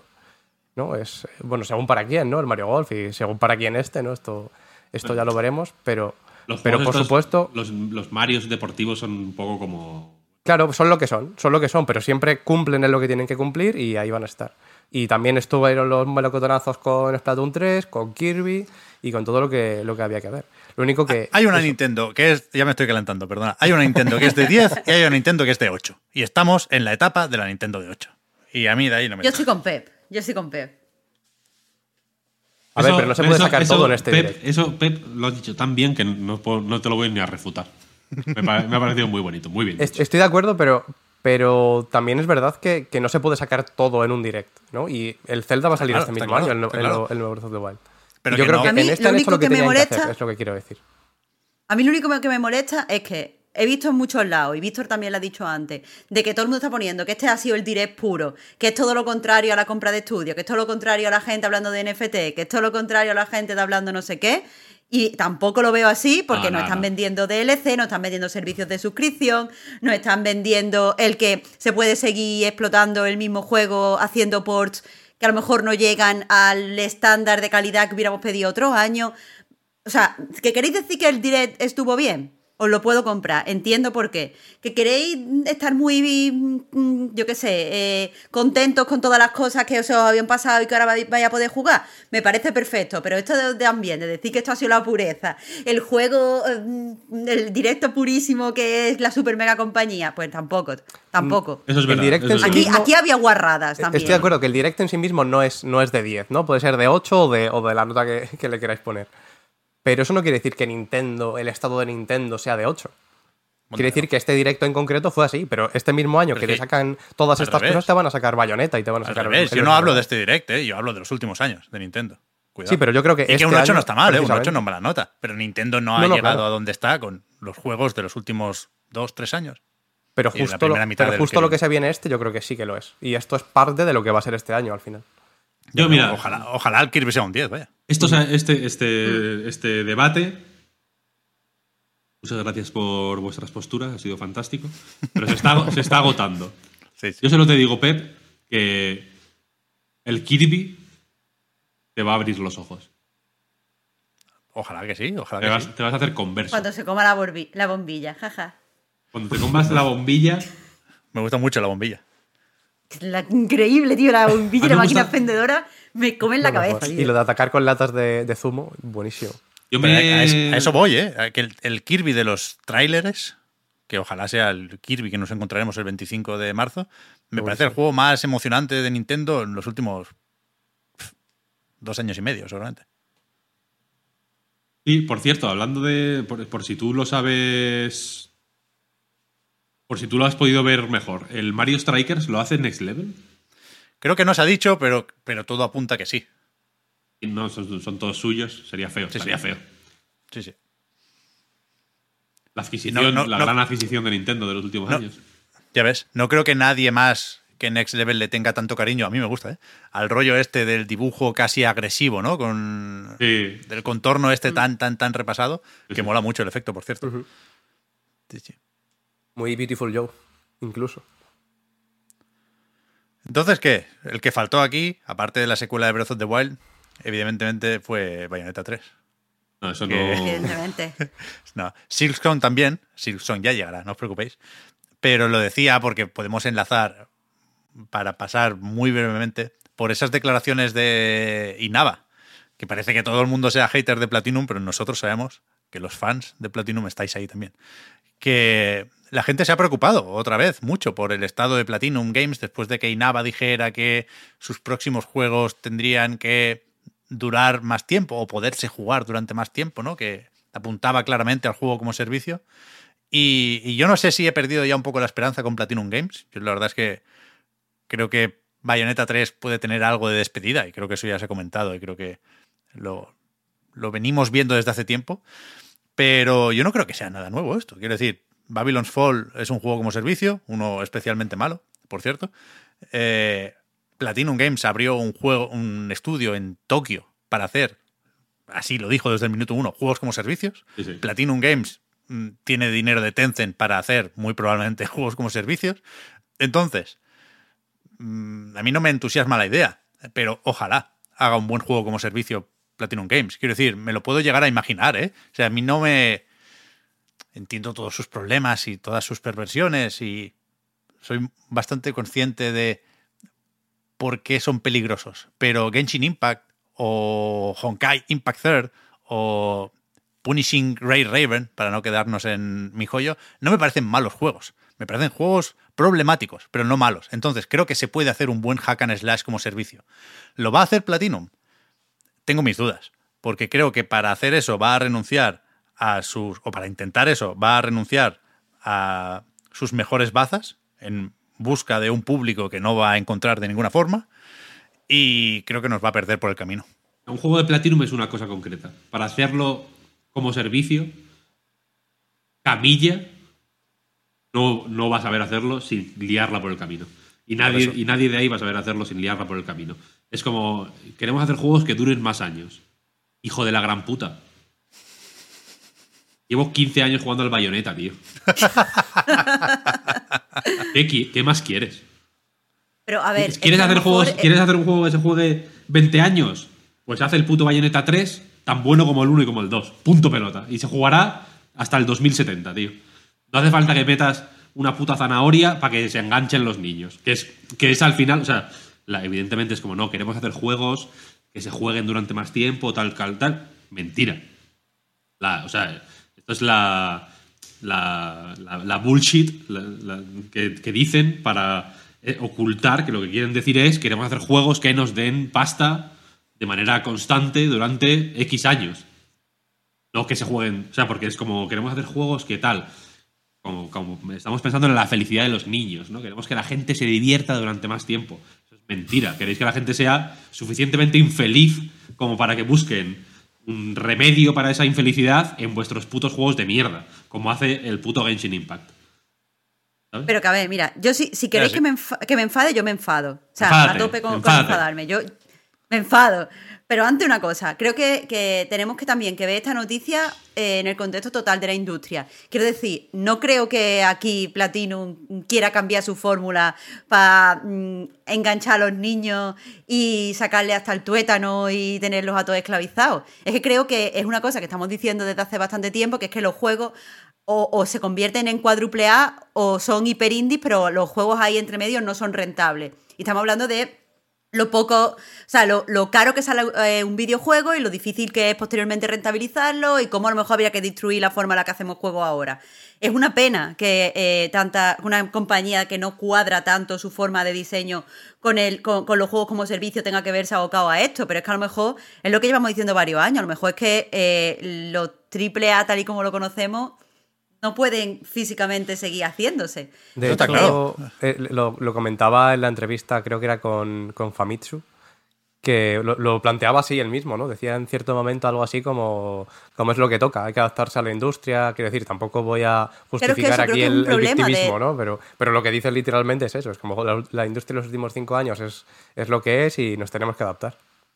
Claro, que creo que el problema va eh, en toda la industria, que no creo que sea mm, que verlo solo en Platinum es un poco un error. Aunque creo que Platinum ejemplifica bien eh, el tipo de empresas que yo creo que más afectadas están por este, eh, este viraje de la industria y por esto de que cada vez eh, los juegos cuesten más, los juegos necesitan más profesionales para hacerlo, los juegos necesitan más tiempo, pero hay que reducir el tiempo porque el interés de la audiencia ya no se aguanta tanto por sí solo. Es que creo que, que al final estamos creando un monstruo de industria, nosotros no en general, eh, y si no nos gusta esto, eh, el poder para cambiarlo, pues tenemos que, o sea, tenemos que pensar cómo cambiarlo, quiero decir. La primer, el, primer paso, el primer paso es terminar Bayonetta 3 y lanzarlo. Y el segundo es cerrar Platinum Games. Porque, Sí, porque eso si es se- mucha solución. es- es- es- no es, evidentemente, no Acabar es- en todo lo alto. No es lo ideal, pero sí se. pe- Pero quiero decir, ¿quién ha creado? hay una serie de, de mecanismos y de estrategias de monetización y de diseño y tal y cual que no puedes ignorar. Quiero decir, que pervierten, que son tóxicas. En el, Estoy de senti- acuerdo. en el sentido de que envenenan al resto. Son como el- un pantano del Dark Souls. Tú puedes intentar pasarlo lo más rápido posible, pero el veneno te lo vas a comer igual. Porque, porque envenenan todo. ¿Por qué? Pues porque las. eh, por, un, por un motivo eh, estético, puramente, en el sentido de que. eh, como se beneficia las, cifras de ventas, los ingresos, etcétera, etcétera. Si de pronto un juego pobre, pero con una estrategia de monetización muy efectiva, va a estar en el ranking va a estar por encima, quiero decir, por muy malo que sea, aunque vaya, aunque haya uno muchísimo mejor eh, que, que- que haga que intente hacer más o menos lo mismo, pero que su estrategia de monetización sea eh, peor, va a estar por debajo siempre, ¿no? Y, por- y luego por un motivo moral, simplemente, por el, eh, por el hecho de que eh, se va a considerar como bueno eso simplemente porque gana más. Entonces, eh, podemos caer en el error de confundir eh, ese éxito con una buena decisión. Quiero decir, hostia, qué buena decisión fue para Electronic Arts, por ejemplo, el Ultimate Team, porque están ganando mucho dinero. No, no, no, no, no, muy mala decisión, porque popularizando esa mierda, lo que hicieron fue básicamente convencer a todo el mundo o engañar a todo el mundo para que pensara que hacer ciertas cosas está bien o es lo que hay que hacer cuando es al revés. eh, está mal, porque es, un, es- porque es un engaño, porque es un tocomocho y porque, y porque contamina la mente. Y lo siento por ponerme de, de- de predicador. Pero es que creo que tu problema es que estás viendo esto desde el punto de vista de, de los jugadores, pero los jugadores no toman esas decisiones. Esas decisiones las toma gente que se la sopla lo pervertido que esté el juego. Estamos hablando de gente que dice, mira, yo te voy a financiar, te voy a poner 200.000 euros o un millón de euros, el dinero que sea en el marco que queramos, para que tú hagas tu juego. Pero yo espero que esa inversión se multiplique por 5 o por, o por cuatro, porque no van a invertir si no van a ver una enorme multiplicación, en tres años. Entonces tienes tres años para sacar el juego, por lo que tienes que meter a mucha gente, invertir mucho dinero, pero yo después quiero que eso me sea rentable. ¿Que se han quedado los niños comidos de la cabeza? A mí que me cuentas, porque Sí, yo quiero sí. dinero. Es que por desgracia esto funciona Eso así. lo entiendo, y eso, eso lo funciona así eh, en, en los juegos de alto presupuesto. Entonces el problema está en los juegos de alto presupuesto y cómo se producen en este Sí, momento. sí, pero, pero, pero, pero, pero, lo que quiero decir es que un juego, tú pon que un juego cuesta hacerlo mil euros. Voy a usar cifras pequeñas y, y- y alejadas de la, de la realidad para no Diez, liarme. ma- diez manzanas. Para no liar. un, juego, un juego vale mil euros. Cuando lo, eh, cuando lo sacas a la venta, ganas 1500. Beneficio son. O, o- o- no. 1000 euros. Eh, cuando lo sacas a la venta, ganas 3000. De ahí consigues 2000 euros de beneficio, ¿no? 1000 para hacer el siguiente juego, 1000 para la gente que ha puesto el dinero, por poner un ejemplo. Vale. Guay. De pronto alguien descubre que eh, manipulando de alguna forma la manera en que se comercializan esos juegos, un juego puede costar 1000 euros y puede recaudar eh, 50.000.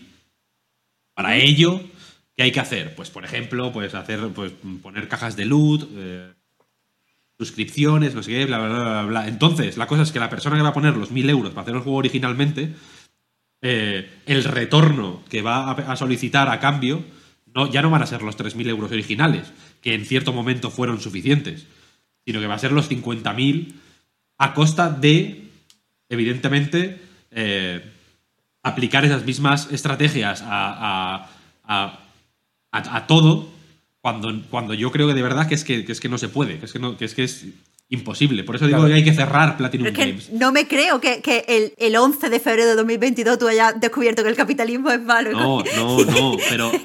no, lo puedo creer porque llevo cuatro no, años con esto. No lo, no, no lo he descubierto hoy, evidentemente. Lo único que.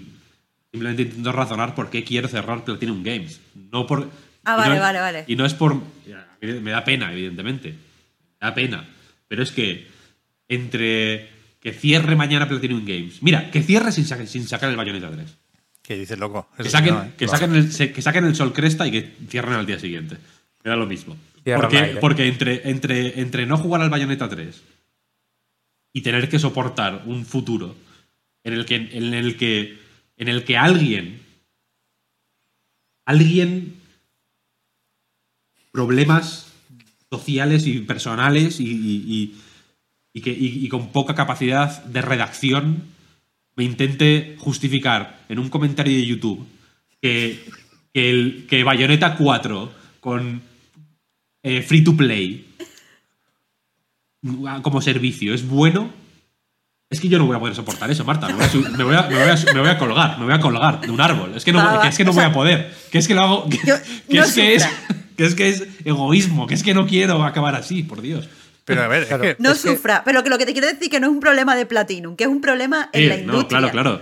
Está Y- claro, está y, claro. que, eh, que, quiero- que pobrecito, o sea, me da, no, no me da pena Platinum como, con- como ente, pero mm, me da pena que ese tipo de cosas ya no se puedan, o sea, su, su estilo de modelo de negocio anterior y de diseño de juegos, su filosofía como estudio, no se pueda mantener por culpa al final de, de lo que se ha convertido la Es industria que de videojuegos. Yo no sé hasta qué punto no se puede mantener. Y es, es a, lo que, a lo que iba, porque al final en las declaraciones estas que, que comentaba que comentaba Inaba, lo de los cinco años, ¿no? Lo de nos tenemos que adaptar. Yo no sé si se tienen que adaptar o simplemente han visto que es un modelo de negocio que funciona mejor y les saldría más rentable. Quiero decir, a lo mejor también les sale, rentable Bayonetta 3, pero simplemente como ven que les sale más rentable hacer juegos como servicio, pues prefieren hacer juegos como servicio. Pero, Que- a ver, que que qué entiendo que es- rentable ni qué medalla. O sea, que es por donde lo Platinum quería tirar Víctor. no, no da una desde hace cinco años. O sea, desde Nier Automata no han dado una. Se- les han cancelado el Scalebound. Eh, les han echado del Grand Blue Fantasy. O sea, ahora van, llevan años, años diciendo que son editoras y como editoras han hecho un Kickstarter chungo del Wonderful 101 mejor juego de la historia, por otro lado. Y el puto Sol Cresta me lo he tenido que comprar físico de Limited Run. Eso, eso qué editora es. Entonces, Platinum lleva años liándola. O sea, y Bayonetta 3, eh, con la excepción, siempre se me olvida y me sabe mal por algunos, por los fans de los Nintendo Direct, con la excepción de Astral Chain, si queréis. Pero que Platinum lleva mucho tiempo liándola y Platinum está muy lejos de poder hacer un juego como servicio rentable y exitoso, que es lo que piden y lo que parece que quieren hacer, pero es que no pueden, que Babylon's Fall, o sea, no, es que no, no es que se la vaya a pegar, es que no va a tener ni una puta oportunidad de triunfar, porque es, para empezar, feo como un demonio. Entonces, para que un juego como servicio funcione, o es atractivo, o tiene una licencia tocha, o, o- o hace algo que, desde luego, ahora mismo no parece al alcance de Platinum Games. Tú piensas, Pep. eh, Entonces, o sea, en vez de, de- de- de- de- de perseguir estos sueños raros, Platinum Game funcionaría mejor haciendo lo que ha hecho siem- siempre, vaya. Tú piensas, Pep, que el Babylon's Fall. Es que, fija, por si alguien no jugó a la beta o no leyó avances o no, o no escuchó el. el. El reload en el que hablamos de Babylon's Fall o lo que sea. Una cosa es que. Para que, para que, para que se entienda por qué es incompatible Platinum Games con los- este tipo de juegos, Babylon's Fall es un juego que es una bazofia con la promesa de que en algún momento será mejor. Ya no bueno, sino mejor, ¿no? Porque tú tienes el, puto arco o la puta espada del principio y es una mierda. La y eh, la esperanza es que en algún momento consigas una mejor. Sí, sí. ¿Sabes? O sea, es que- no- eh, cuando, cuando los juegos de Platinum son. eh, están al 11 desde el principio. Y la única esperanza es que se mantengan al 11 c- constantemente. Ni siquiera que sean mejores, sino que sean increíbles todo el rato. Y, y el- y- y un juego como servicio no puede ser así. Un juego como servicio tiene que ser perro chico con la esperanza de que se convierta en el perro grande en algún momento, ¿no? De que te salga un muñeco de cinco estrellas, que te salga un arma de cinco un arma morada, de que tal, ¿no? Pero tú siempre estás como perro chico. Es un juego, es, el perro chiquismo que, que- que no, es el lustre de. no es el lustre eterno de- del platino. El lustre eterno del platino. No. Yo estoy preocupado, pero no por el futuro de Platinum Games, por el presente. Llevo muchos años preocupado por Platinum Games. Es verdad que cuando nos, nos quitemos eh, Bayonetta 3 como gran salvador de, de delante, pues va a ser todavía más complicado. Pero a Platinum hay que estar agradecidos y ya está, y para adelante, lo que venga. O sea, que, que- Que- que- que chapen, tío, que chapen, hay que Que chaparse, cierren chapa, ya, vaya. que cierren ya, joder, como han Que cerrado tantas- chapa. Ha cerrado mucha gente y no, y no- no ha pasado nada. Ya, sí. Lo único malo es que, claro, está, tú dices, vale, yo qué sé, Will Wright, Uf. por, por ponerte un ejemplo de un pavo que ha hecho cosas así muy exitosas. Pues se retira y el cabrón tendrá dinero de los Sims pa- y de SimCity para ¿no? pa parar un tren y para vivir cinco vidas. A mí ya el pobre, joder, con la mierda que ha vendido todo, todo lo que ha hecho. Pero es que así en tiene sus 32. muñequitos y tal. Eso Pero sí. Will Wright está con los NFT, no te olvides de eso, ¿eh? Bueno, jodas. Coño, lo dije. La senda del miserable. Con, mira, con una Ha mierda. tomado, ha tomado la senda de Ángel Martín. No sé, no sé si. Yo estoy en un grupo de Discord, bueno, un servidor de Discord, que ya lo dije el otro día. No sé si es el juego o la empresa, no creo que es el juego, el proyecto. Se llama Proxy. ¿De Míralo, NFTs? mira, mira Wright con los, sus NFT. Sí, es como un Dreams de crear sueños y vacaciones o algo así, o, o- o escenas en- con NFTs. Es terrible esto, es catastrófico. Y hay mucha gente aquí muy a tope con esto, ¿eh? ¿Por qué te metes en eso? ¿Qué estás haciendo? ¿Periodismo de investigación? Para- para- me, me sorprendió tanto, Marta, que estuviera Will Wright aquí, que no, no he tenido el valor de salirme del servidor. Y también es, es un, un museo de los horrores Si acojonante, ¿eh? entras, los si comentarios. entras y sales, van a tu casa luego. a- Sí, sí. A darte la chapa. ¿Qué, te- qué ha pasado? Cuéntame, ¿qué ha pasado? ¿Por qué, te- por qué estás diciendo que no es esta oportunidad? ¿No quieres ser rico? ¿No te gusta el dinero? Efe- Efectivamente, ¿no te gusta el dinero gratis? bueno, ¿qué? ¿Queréis hablar de Sifu o preferís...? Vamos a hablar de Sifu, que ese sí que es bueno. Venga, empieza, Pep. ¿Qué te ha parecido? ¿Cuánto llevas jugado? ¿Cómo vas? Bueno, yo estoy en ello. Yo empecé cuando uf, me hice un lío con las fechas, con el acceso anticipado y hostias. Bueno, o sea, yo empecé hace un par de días, el, el día 8, cuando salió, vaya. Y el principio me, me pareció de 10, absolutamente brillante. el rollo este que tenía un poco de Shenmue, ¿no? El dojo ahí, lo de que te maten al padre.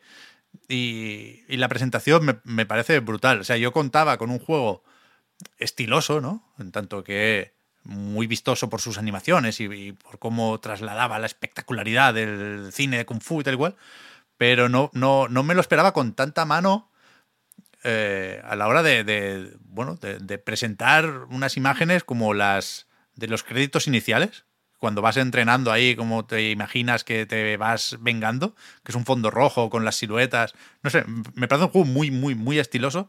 Aparte de, y eso es lo principal, un juego que entiende muy bien cómo transmitir la contundencia de las buenas hostias de, de los maestros del Kung Fu. Me parece un tipo de juego que me, que, que me encanta por lo conciso que es. O sea, tiene una idea que es eh, que te sientas.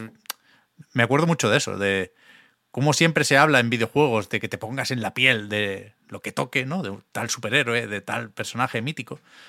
Y, y cómo no, no. Yo no recuerdo a alguien que, que hiciera tanta bandera de esto como los Batman Arkham, que empezaron a insistir mucho en lo de sé Batman, ¿no? Y es verdad que, que, todo el diseño del juego estaba pensado para que te sintieras Batman.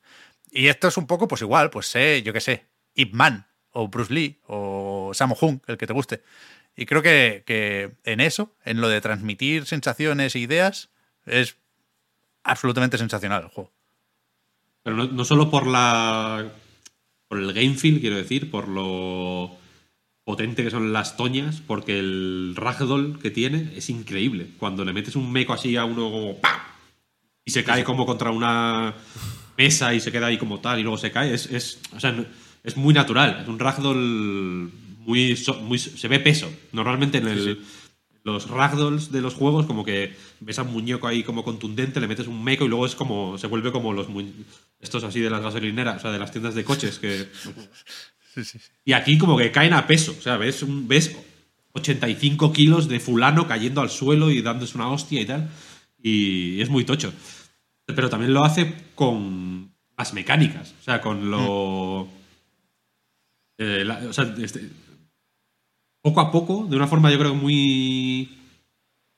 Te, lo medio explican como para que empieces a rodar, pero luego tienes que ir tú como tirando de la cuerda eh, la, las habilidades, cómo las vas desbloqueando, cómo te permite variar el ritmo. En el sentido de que puedes, por ejemplo, centrarte en una run. Eh, el juego es medio. medio roguelike. Uh -huh.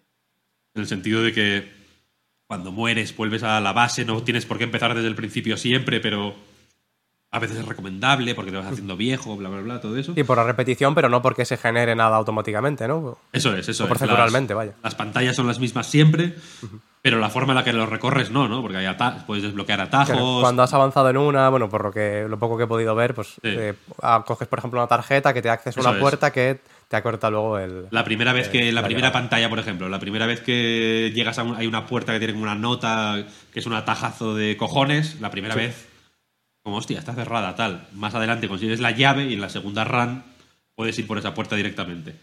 Eh, en una run puedes centrarte, por ejemplo, en eh, desbloquear mil habilidades de forma temporal o puedes centrarte en desbloquear un par de forma permanente, ¿no? Porque las habilidades, yo qué sé, eh, la posibilidad de coger cosas al vuelo, por ejemplo. Cuando te tiran una botella, pulsando L1, que es el botón de parry y de bloqueo, vaya. Eh, si tienes la habilidad esta desbloqueada, la agarras al vuelo y se la tiras a otro. Increíble. Esa mecánica es la, la, la polla. Eh, si la desbloqueas una vez, te cuesta 500, creo esa. Hay otras que cuestan más, pero eh, la mayoría, las más básicas, cuestan 500 puntos de experiencia. Y luego, si la desbloqueas cinco veces más en la misma run, o sea, o, o cinco veces más en cualquier run, ¿no? En realidad, porque sí. se van heredando esos desbloqueos permanentes. Eh, ya la tienes para siempre. Y entonces, la siguiente vez, eh, pues empiezas con eso ya aprendido, por así decirlo, ¿no? Y, te puedes centrar en otras cosas. Pero no tienes por qué hacer eso, en realidad. ¿eh? Yo las primeras partidas desbloqueaba muchas, no llegaba a desbloquear permanentemente nada y no, y no desbloqueé permanentemente nada hasta, hasta un tiempo, de hecho. Eh, entonces ofrece muchas maneras distintas de jugar y. Y, y- te, te- y, creo que es lo que le da un, un toque tan dinámico y tan. que hace que funcione tan guay la estructura de, repetición constante del juego, ¿no? Porque en realidad nunca. En, este tipo de roguelikes hay, o de juegos de, que vas repitiendo y tal, a mí me pasa que muchas veces automatizo hasta llegar a cierto punto y ya la cosa se descontrola. Al principio se automatiza todo, ¿no? Eh, pero aquí no, porque siempre como que por cómo está diseñado los niveles, ya no solo porque puedas ir por unos caminos u otros, sino porque como los grupos, por ejemplo, de enemigos son tan grandes, la situación siempre, hay tantas variables ahí en juego, ¿no? Que la situación siempre se te descontrola por un lado o por otro.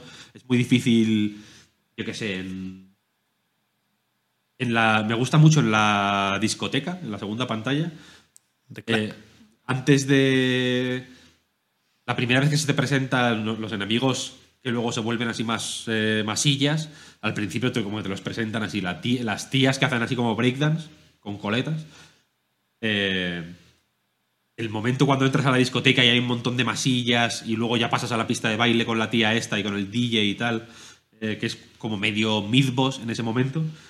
Eh, ese momento me encanta porque es tan amplio el escenario y hay tantos muñecos y tal que cada vez acabas en un lado distinto. O sea, hay veces que yo he llegado a acabar hasta en la pista de baile debajo de la, de la paisana que está ahí como sentada mirándote, o puedes acabar en, en- un lado al lado de la barra del bar o, en- o- puedes, si quieres, quedarte quieto y, y- y esperar a ver cómo viene la peña, ¿no? Porque también tiene este rollo de película de Kung Fu, efectivamente, de que... eh, o de Batman Arkham, de hecho, o de Assassin's Creed también. Darles... eh, vamos a eh, reconocerles ese acierto de que los enemigos se te esperan pacientemente, ¿no? Ahí como, como a ver, viendo a ver qué está pasando tal y cuando y cuando le rematas a uno los otros están así como mirando ahí como es- eh, queda, queda, queda muy natural, no queda nada forzado, queda muy queda como una película de kung fu, de hecho, ¿no? Que, que evidentemente es, es eh, falso, pero. O sea, es falsa la situación porque no es un. Evidentemente, las peleas son infinitamente más eh, caóticas, ilegibles, insoportables y, y asquerosas, pero, pero, pero queda verdadero. O sea, queda una coreografía verdadera. Es, coherente en el mundo de la Sí, ficción. es, coreo- de hecho, es, es eh, coreográfico, es un baile. Los bailes tampoco son verdad, son eh, están preparados y hay una serie de normas y hay una serie de eh, rutinas que se pueden ir combinando para tal, tal, tal. Eh, y queda eso co- como coreograf- eh, co- coreografiado. Es, una, es un eh, generador infinito de coreografías de películas de Kung Fu, ¿sabes? Como. como igual que. ¿Cómo se llama este juego de. No me acuerdo, el de. Estabas en el posapocalipsis, ibas en coche, tenías que ir parando por. Sí, eh, Ah, El Overland. Overland, efectivamente. Overland. Igual que Overland. Overland parece un juego de estrategia. Un juego de tactics. Pero en realidad es un juego, es un generador de historias. En realidad, es un. Esa es la chicha buena. Sifu parece un. Tío contra el barrio o algo así. O un, o un roguelike mezclado con Streets of Rage. Pero en realidad es un generador de coreografías. Y, y- y la- y una parte importante de la.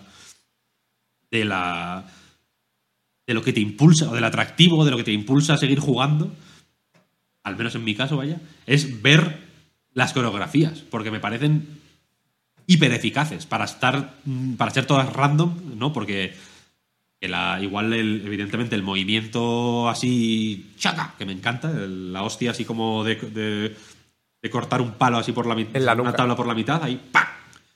es el mismo siempre, pero como una vez ocurre eh, al lado de una silla y otra vez ocurre al lado de unas escaleras y otra vez ocurre Claro. al lado de, de un murete o ocurre en muchos sitios distintos y cada vez es diferente y cada vez... Pero siempre, es, siempre está bien hecho, ¿sabes? Nunca falla. A mí menos un par de...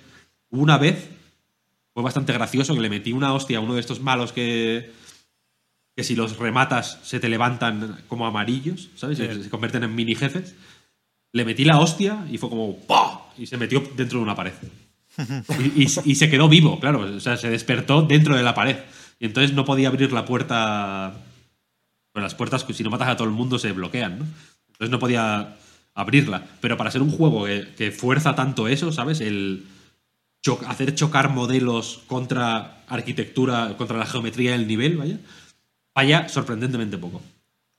Sí, eh, de, de hecho lo que comentas de lo de la coreografía y de cómo gestionan los propios enemigos las, las peleas, pues es verdad que podría ser un problema, pero yo creo que está perfectamente medido el punto entre que mm, no, no se te echan todos encima y no puedes gestionar la situación, ¿no? Porque eso evidentemente ya te, te mataría automáticamente, pero tampoco es que estén todos esperando a que te cargues al, al primero para, para ir de uno en uno, ¿no? No, sí que tienes van- que gestionar van- siempre, claro. pues a lo mejor dos o tres a la vez perfectamente. Y al final, a raíz de esto mismo, pues las se genera precisamente una coreografía que, que puede acabar eh, de muchas maneras distintas, ya no solo en función del orden en el que te los gestiones, también de cómo te vayas moviendo, de cómo uses el entorno, incluso si eh, a uno lo matas más rápido porque lo estampas contra una pared, que contra una pared yo, me da la sensación, por lo poco que he jugado, que, que yo creo que le sube más rápido la barra de, de la postura, ¿no? O contra, en general, contra... Si le, Contra plataformas. si le metes una hostia y se choca contra una pared, te hace daño. O sea, puedes matar a mucha gente. Creo que Oscar se ha cuajado. Ah, no. Que puedes matar a. O sea, es, es posible matar a alguien como de, de- de una hostia contra la pared. Claro, verdad claro, que- por es eso verdad que quita mucha postura. Entonces, Tirarlos por el balcón, tío. Brutal. Y tirarlos por el balcón, sí, sí. Y luego tirarte tú detrás de ellos. Se pueden generar muchas, muchas situaciones distintas. A mí me gusta mucho, sobre todo, eh, ya digo que he jugado poquito, solo, no sé si dos horas y media o algo así. Me he pasado el segundo jefe y, y ahí lo dejé. Y mm, me gustó mucho la puesta en escena, ya no solo por lo que comentaba Pep de, de lo que tiene de, de espectacular, de película de kung fu, de, del universo, la estética, sobre todo la parte del club. A mí lo que más me gusta ya no solo por lo que comentaba Víctor, sino por, por los neones, casan muy bien con el estilo casi cartoon que tiene, que tiene el juego. Porque lo primero que te pone nada más empezar el, el juego es... em, una pelea contra ocho personas, ¿no? Es como, aquí vienes a lo que vienes, no, no vienes a otra cosa que, que a pegarte contra, contra mucha gente. Y, y también los, las hostias, dentro de lo, lo bueno que tiene, que es, eh, que es contundente, creo que es lo suficientemente contundente y lo suficientemente ligero como para que quede precisamente fluido y coreográfico, ¿no? Como comentaba Víctor. Y yo creo que, que es súper, súper satisfactorio. Y tiene un rollo Sekiro que te lo comentaba ayer. Por el- lo, mismo a lo mejor es porque lo estoy enfocando yo así, ¿no? Por el tema del parry, que si, si con el L1 puedes parar ataques y si lo haces en el momento justo es un poco como, como en el Sekiro, ¿no? Que le, le subes la postura. Eh, yo lo estoy enfocando así, no sé si luego no es, no es tan así, pero me, me recuerda mucho. Sí, aquí, o sea, a mí las partes de roguelike, los elementos de roguelike, lo que incita al bucle, no me encajan tan bien como las mecánicas de las hostias, aunque tampoco me parecen malas. ¿eh? Entiendo que aquí hay algo de pues, lo que comentábamos con Platinum. ¿eh? La, forma de hacer que un juego dure más no necesariamente es meterle eventos y temporadas y gachapones. También se puede, y ahora lo está haciendo todo Cristo, optar por esto, ¿no? Entonces, a mí me interesa más lo que tiene de mecánicas y lo que podría haber sido un juego lineal que la parte de la edad y hacerte viejo y tener que comprar experiencias y tener que decidir que te llevas a la siguiente partida y que no, ¿no? Aunque, insisto, ¿eh? se podría haber hilado peor también. Lo de la edad sí que me parece moderadamente, si no ingenioso, sí que forma parte de la personalidad del juego. Y, por ahí, pues, pues compro, ¿no? Pero evidentemente el debate aquí interesante vuelve a ser el de la dificultad, creo yo, ¿no? Es demasiado difícil, Sifu. O sea, yo sí, insisto, voy avanzando, eh, me choqué de morros con la primera barrera fuerte que es el segundo jefe, luego fui avanzando, el tercer jefe me parece más asequible, el cuarto vuelve a ser bastante complicado, pero, pero sí que llegó un momento en el que me frustró en tanto que pensé, joder, este juego me gusta muchísimo, pero no voy a poder jugarlo. O sea, está fuera de mi alcance. Ahora mismo, por, por tiempo y por habilidad y por lo que sea. Y, y- y creo que al final le voy a poder dar la vuelta a la situación, pero, pero sí me puedo imaginar a mucha gente con muchas ganas de jugar a Sifu que por huevo se va a quedar a la mitad. Sí, a mí, yo creo que, mm, bueno, lo, dirá Víctor mejor, que, que lo ha podido jugar entero, pero a mí me da la sensación de que siendo verdad que el poder repetir eh, zona a zona para poder salir lo más joven posible y ya con atajos es una cosa que, que facilita mucho la tarea, en general. Yo creo que, que sobre todo ahí está el punto que puede marcar la accesibilidad, ni que sea por pico pala, ¿no? por, por, aca- por insistencia y, y acabar intentándolo hasta que acabas de verdad con, yo que sé, la primera zona con 20 años, ¿no? que al final, no sé si lo habéis explicado exactamente, pero que se va sumando, en función de tu medidor de muerte, se va sumando un año, luego dos, luego tres, luego lo- eso se va reduciendo si eh, te, te- te vas pasando mini jefes o jefes o jefes totales. Eh, y al final, según como, como dejes la edad en una fase, pues empiezas la otra. Pero puedes volver atrás y repetirlas, ¿no? En función de, de si no te has quedado satisfecho. Entonces, eh, si consigues, eh, yo qué sé, pasarte la primera zona habiendo muerto una o dos veces, gracias a los atajos y gracias a, a las habilidades que has ido acumulando, yo creo que se puede sacar, pero claro, no deja de ser, o sea, de por sí ya es más exigente que... mm, A ver, evidentemente la habilidad de cada uno va a depender, va, a influir en cualquier juego, ¿no? Hagas lo que hagas. Pero... Pero aquí no sé, no sé hasta qué punto acaba, acaba limitando. Yo creo que a lo mejor acaba sumando demasiadas horas y demasiados intentos a quienes a lo mejor pues no, no, puedan, no puedan encararlo. Yo creo, mira, que por cómo está diseñado es inevitable llegar a un momento en el que ya sea suficientemente accesible. Y porque quiero decir, si juegas muy bien, probablemente, no necesites desbloquear permanentemente muchas cosas o no necesites repetir muchos niveles. Pero si te cuesta un poco más, de, puro repetir, yo qué sé, la, primera o la segunda pantalla para bajar la edad, por ejemplo, y dices, vale, voy a jugarme la entera sin atajos para ganar puntos, tal. Va a llegar, es que llega un momento en el que ya no tienes más puntos que gastar. ¿Sabes lo que quiero decir? O sea, por, porque, porque sí, porque es que es la. Porque a la que. a- Si, si hablo de manera hipotética, ¿eh? sobre el papel. Si ya has desbloqueado permanentemente todo, ¿sabes? Ya no, ya está. Ya puedes, ya puedes ir, ya puedes ir follado. Dices, vale, pues me- empiezo en la tercera pantalla y es que voy a ir con todos los atajos porque ya no necesito ponerme en riesgo para ganar eh, más puntos, por ejemplo, ¿sabes? Con lo que te vayas sacando de. Porque luego hay en, en las, las- joder, la- con- con- los templecillos estos, no sé cómo llamarlos, los Santuarios los esos, santuarios estos que hay que desbloqueas cosas en función de con, con puntos de experiencia, pero también con puntos de no sé cómo lo llaman, vaya, con Puntos del nivel o algo así. puntos de nivel o algo así, efectivamente, que son Sí, también hay algunos que solo, en función de la edad que tengas, solo Eso, puedes desbloquearlos. con la edad o con puntos de nivel que eh, pues eh, haciendo combos cada vez que matas a un enemigo te dan X puntos si vas haciendo combos sin que te toquen te van dando más puntos bla bla bla pues al final desbloqueas mejoras para casi todo y el juego se vuelve volviendo más y más accesible hacerte viejo por ejemplo es una putada claro porque porque estás más cerca del game over pero también metes más hostias Sí. Pero Y el- y el una juego- cosa, eh, sí. es. Si, lo que estáis pensando, o sea, si lo que estáis debatiendo es si es accesible o no accesible en esos términos, no, el, el foco no tendría que ser en realidad si se puede o no se puede hacer, sino si es interesante para el jugador que no tiene habilidad. Quiero decir, tú dices que puede desbloquearlo todo y a partir de ahí va follado y es accesible porque se hace accesible solo. Pero es interesante, o sea, es divertido o al final, porque muchas veces eso pasa en muchos juegos y yo soy una persona poco habilidosa. Y lo que me pasa muchas veces es que para llegar a un punto en el que el juego para mí es accesible, eh, el juego ya no es divertido. O sea, pi- pierde mm, diversión, pierde, pierde interés. Puede ser, o sea, eh, o sea, puede ser que, que no lo sea. Pero yo creo que si, la, que si te está gustando lo suficiente como para dedicarle el tiempo necesario para llegar a ese punto, eh, o sea, la, la- la cuestión es que el juego se autocorrige a sí mismo. O sea, si no te, si no te Sí. interesa la propuesta, y dices, vale, es que el combate no me mola, o la, la ambientación me parece muy manida y no me interesa. Eh, no, no, no quiero. No tengo interés por ver qué pasa más adelante. No, evidentemente. Pero si dices, joder, es que me mola el rollo, me mola mucho el combate, pero simplemente no tengo el nivel suficiente para pa- pasármelo en las condiciones más hardcore, por así decirlo, ¿no? O, si- o- o sin las ayudas que poco a poco el juego te va dando. Si tienes ese interés básico, pero no la habilidad, el juego se autocorrige, insisto. O sea, el juego va acercándose más a ti. Parece muy inclemente y lo es, porque es un juego difícil de cojones. Es, hiper, hiper, hiper difícil. No es difícil en plan.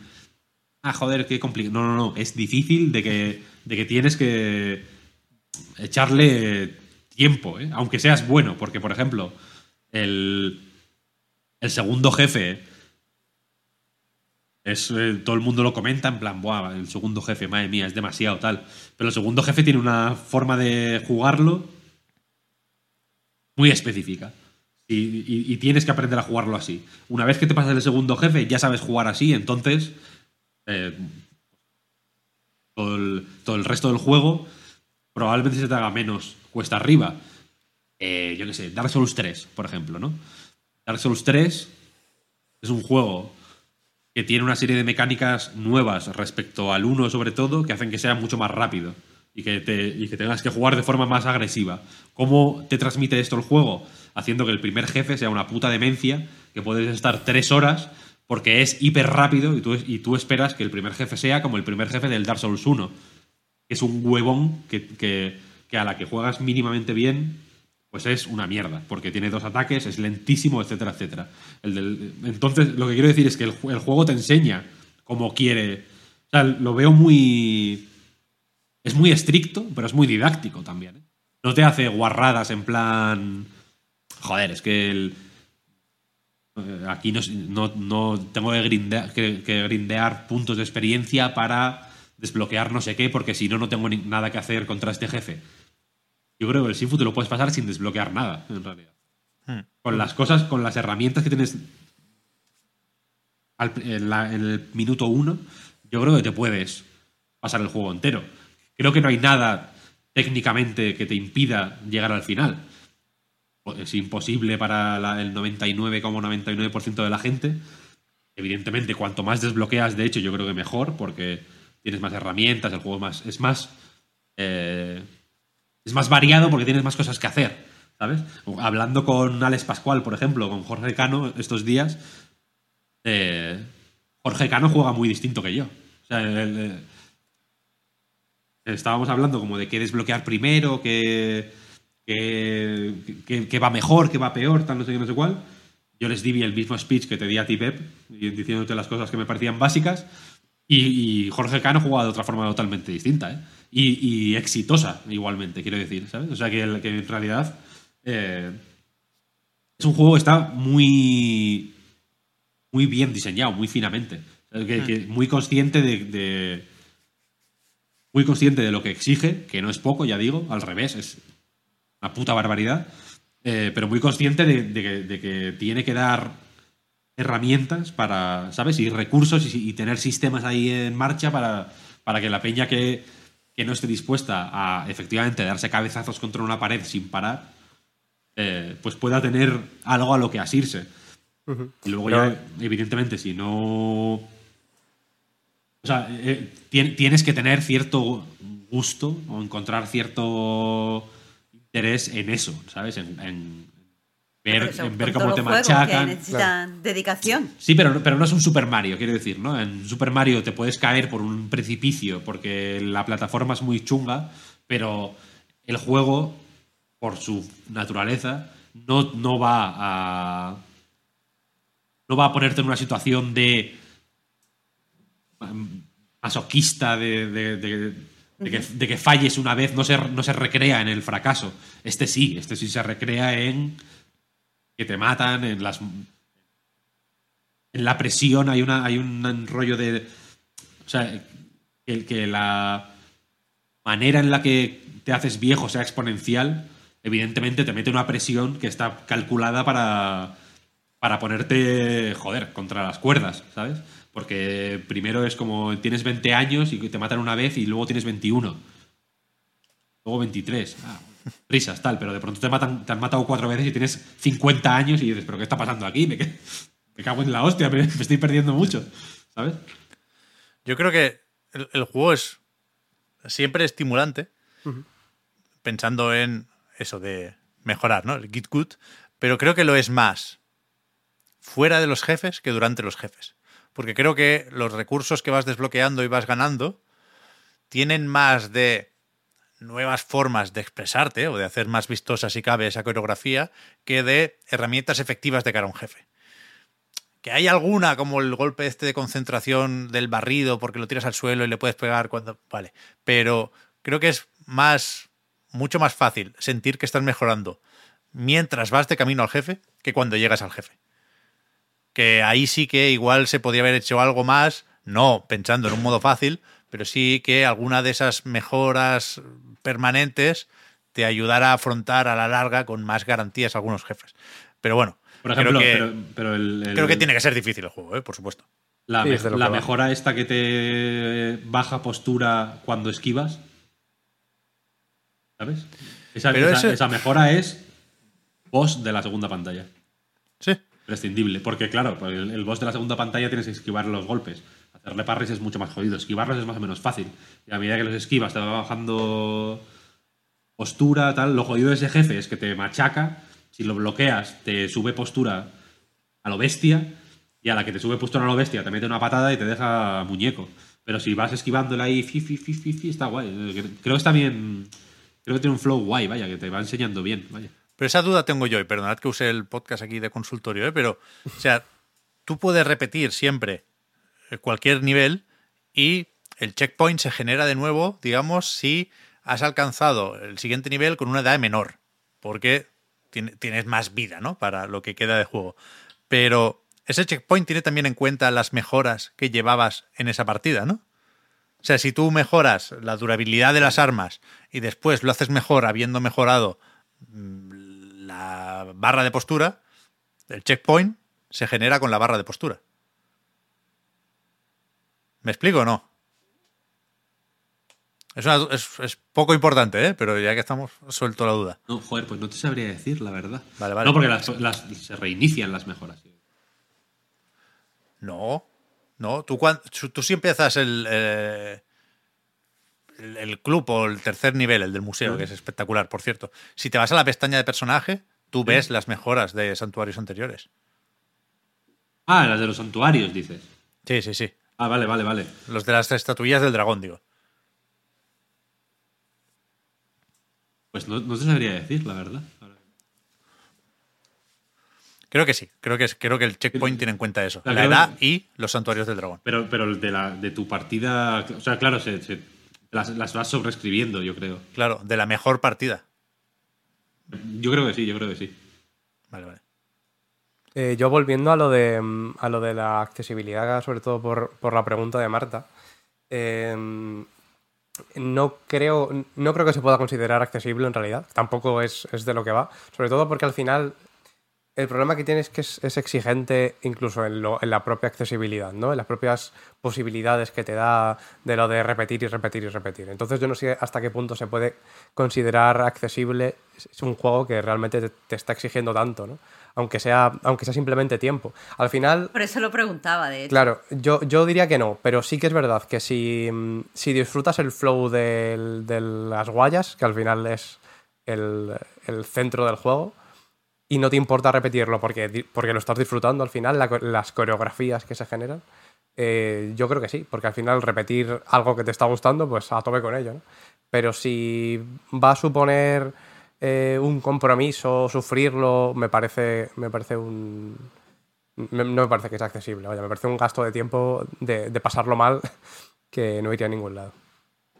Ahí está. O sea, aquí. Claro, la, es, es una, para, es para mí una. Uno de sus puntos fuertes, que también es un poco espada de doble filo, que efectivamente te tiene que gustar lo que hace Sifu, porque no hace más que una cosa. ¿Sabes? O sea, lo que hace lo hace guay, pero no es como. Porque yo que sé, el Bloodborne, por ejemplo.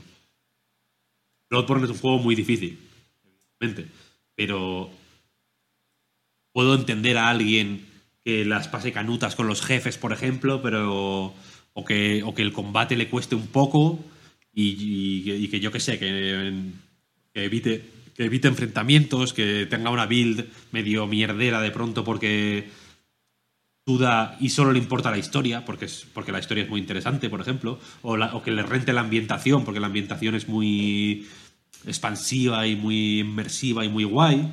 Eh, pero es que Sifu, claro, Sifu es.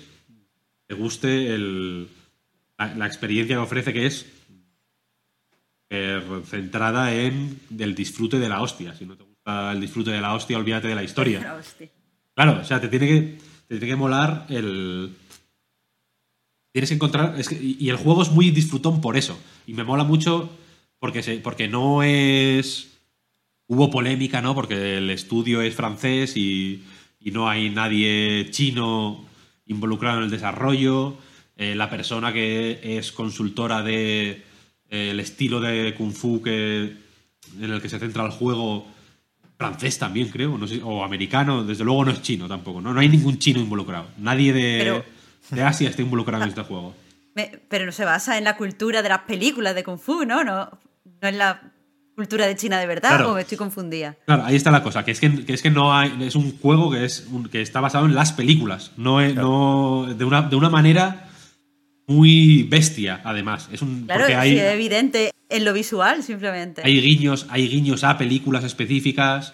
eh, se, se nota amor por, la- por esas películas. Un amor rollo el que, el que se puede notar en, en Tarantino, por ejemplo, que no es un amor de. que no es un interés por la cultura china, sino que es un. Es, una, es una- un friquismo por el cine de Kung Fu. Punto. Que, que- que- desligado de, de una forma que puede tener sus problemas también, ¿no? O, o sus críticas, pero desligado de la cultura en la que se crearon. ¿Sabes? Simplemente es. Me mola mil el, cine de Kung Fu, ¿sabes? Y me he visto Operación Dragón o, El mono borracho y, es- y, quiero hacer un juego de esto. Que, Absolver era un poco así también, ¿no? En realidad, Absolver también era.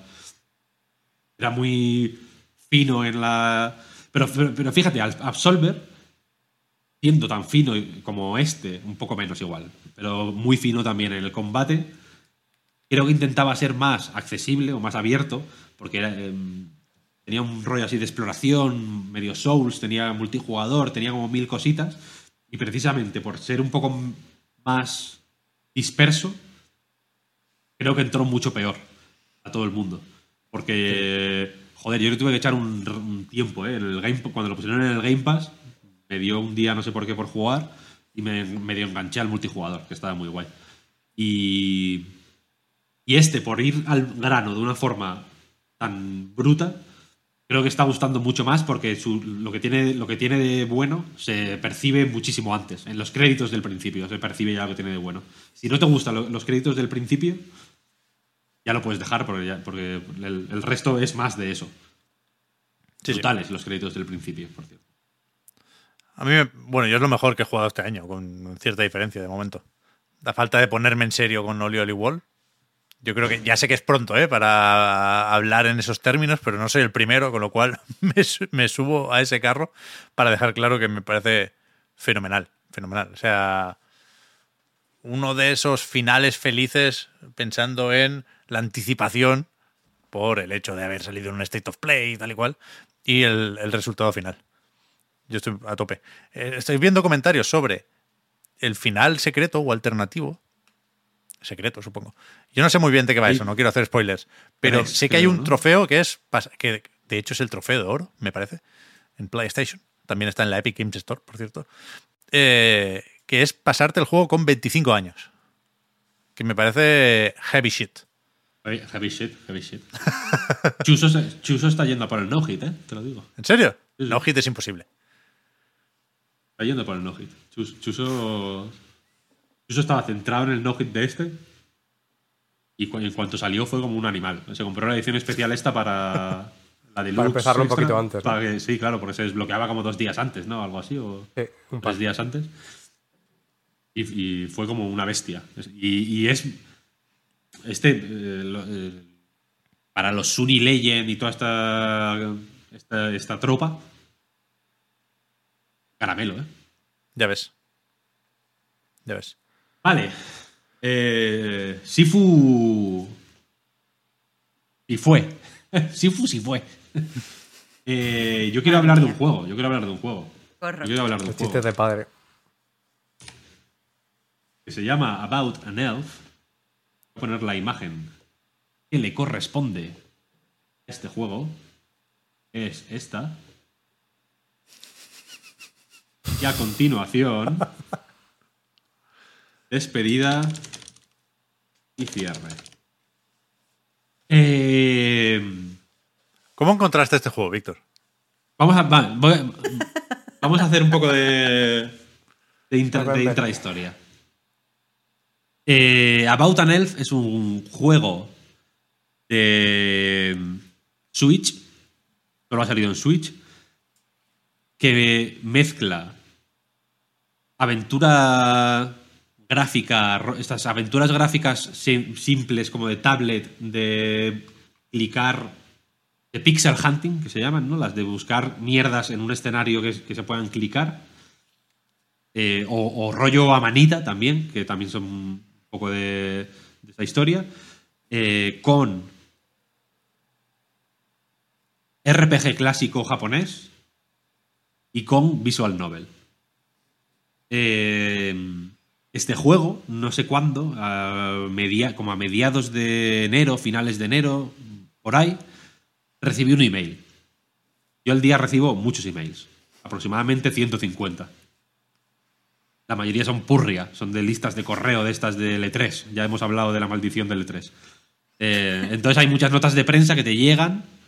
Eh, por Nomax, claro, porque, la, eh, ESA, la organización criminal que organiza el E3, vende tus datos a, a- a placer. Vaya, es una cosa.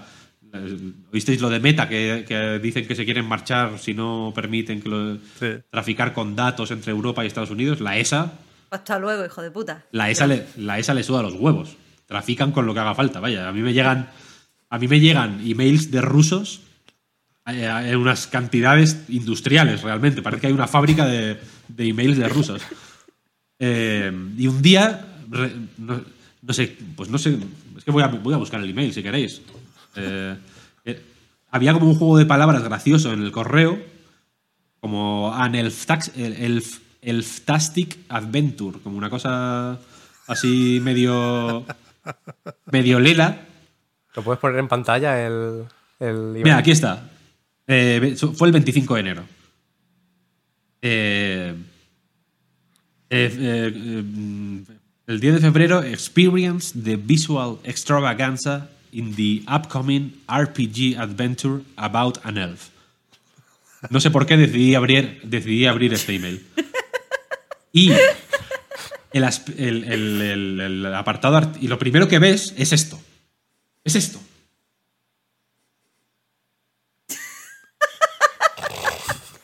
Y Víctor vio a ese gato y dijo, sí. A tope. Coño, sí. Es eso, pues una elfa como haciendo así eh, y un gato gigante. About an El gesto es como el de paz, para los que no lo estén viendo en vídeo. Y, y yo pensé. Y ponía. eh, Es una. Era un email que pone. Tiene un botoncito de links. eh, review codes available, tal, no sé qué, no sé cuál. Tal. Y pensé. Puede ser una bazofia esto. Pero por los loles.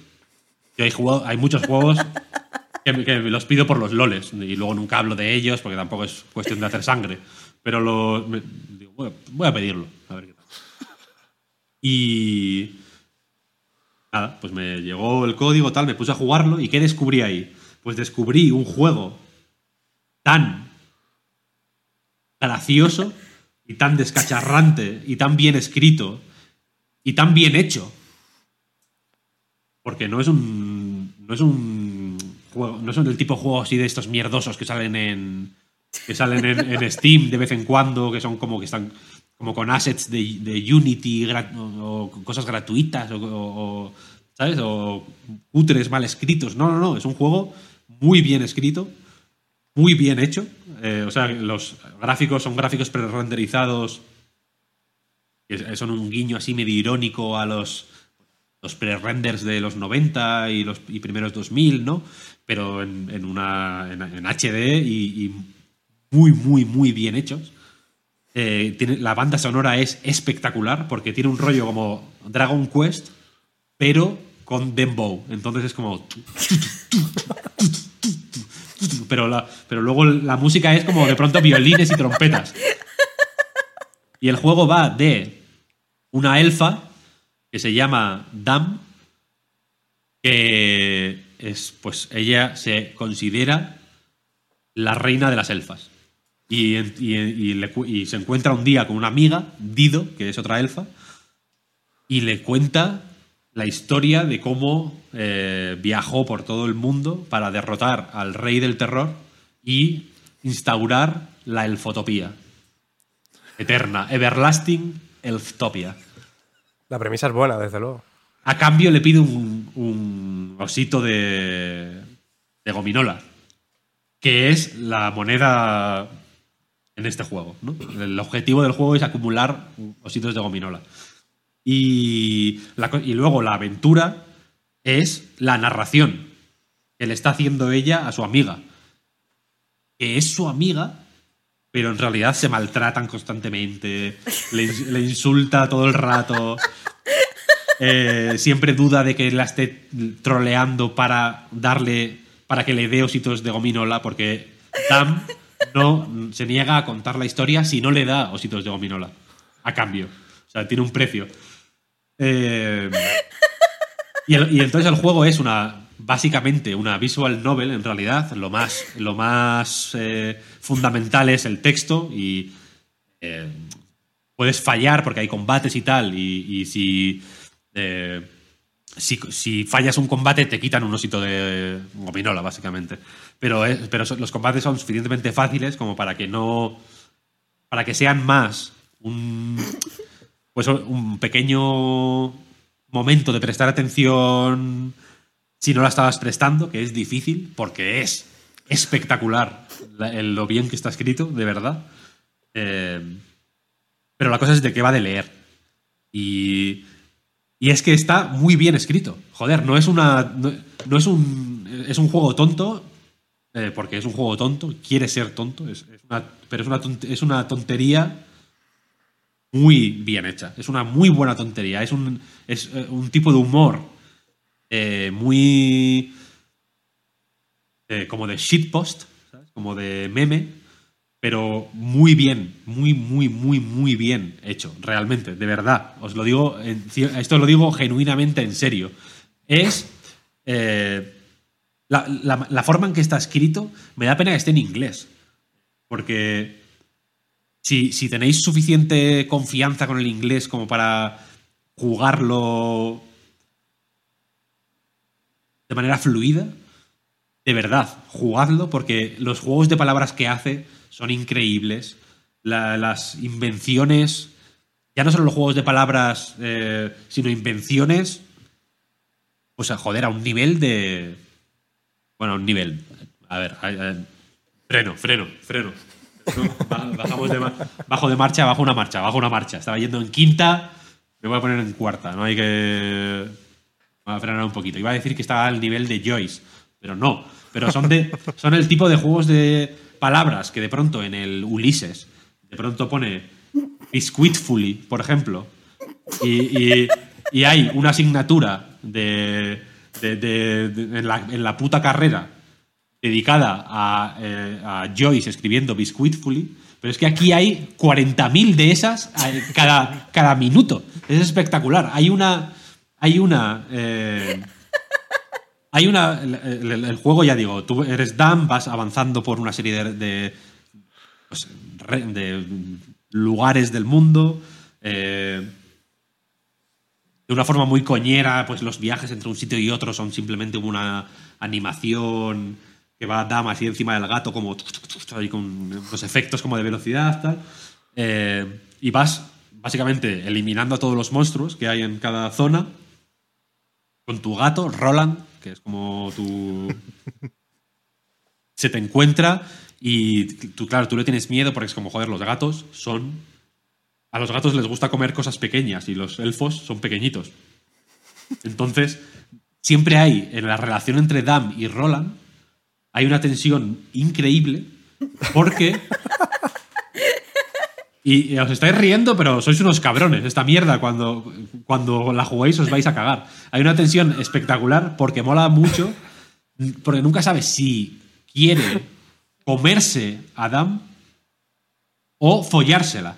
O sea, hay ahí una tensión sexual muy jodida y, y todo esto te lo- y todo es a través a través de cómo está escrito. Es increíble este juego, ¿eh? Realmente. Y, la cosa es que para matar a los monstruos hay unos combates. Eh, y estos combates son con unas canicas. Ca- Hay una canica de agua, una canica de fuego, una canica de rayo. Y luego, luego vas consiguiendo más canicas a medida que avanzas. Eh, y la cosa es que cuando, cuando entras en combate con los enemigos, se te aparece una visión. Hay como, como una visión, es como una visión se pone ante ti tal, no sé, no sé cuál. Y de pronto sale, por ejemplo, eh, yo qué sé, eh, un perro, eh, todo vídeos reales, vaya, no, no es en 3D, sino vídeos reales de, por ejemplo, un perro, un cachorrito siendo duchado. Una mano con el, el alcachofa de la ducha y el perro ahí mojado mientras te van duchando, ¿no? Y luego tú tienes que elegir eh, qué canica usar en función de lo que te ha sugerido esa visión. Caso, por ejemplo, pues es la canica de agua, ¿sabes? O aparece de pronto poste eléctrico y, tienes que elegir la canica de electricidad. Y ya está, eso es todo el combate, ¿no? Es un sistema muy simple, pero que el juego utiliza muy.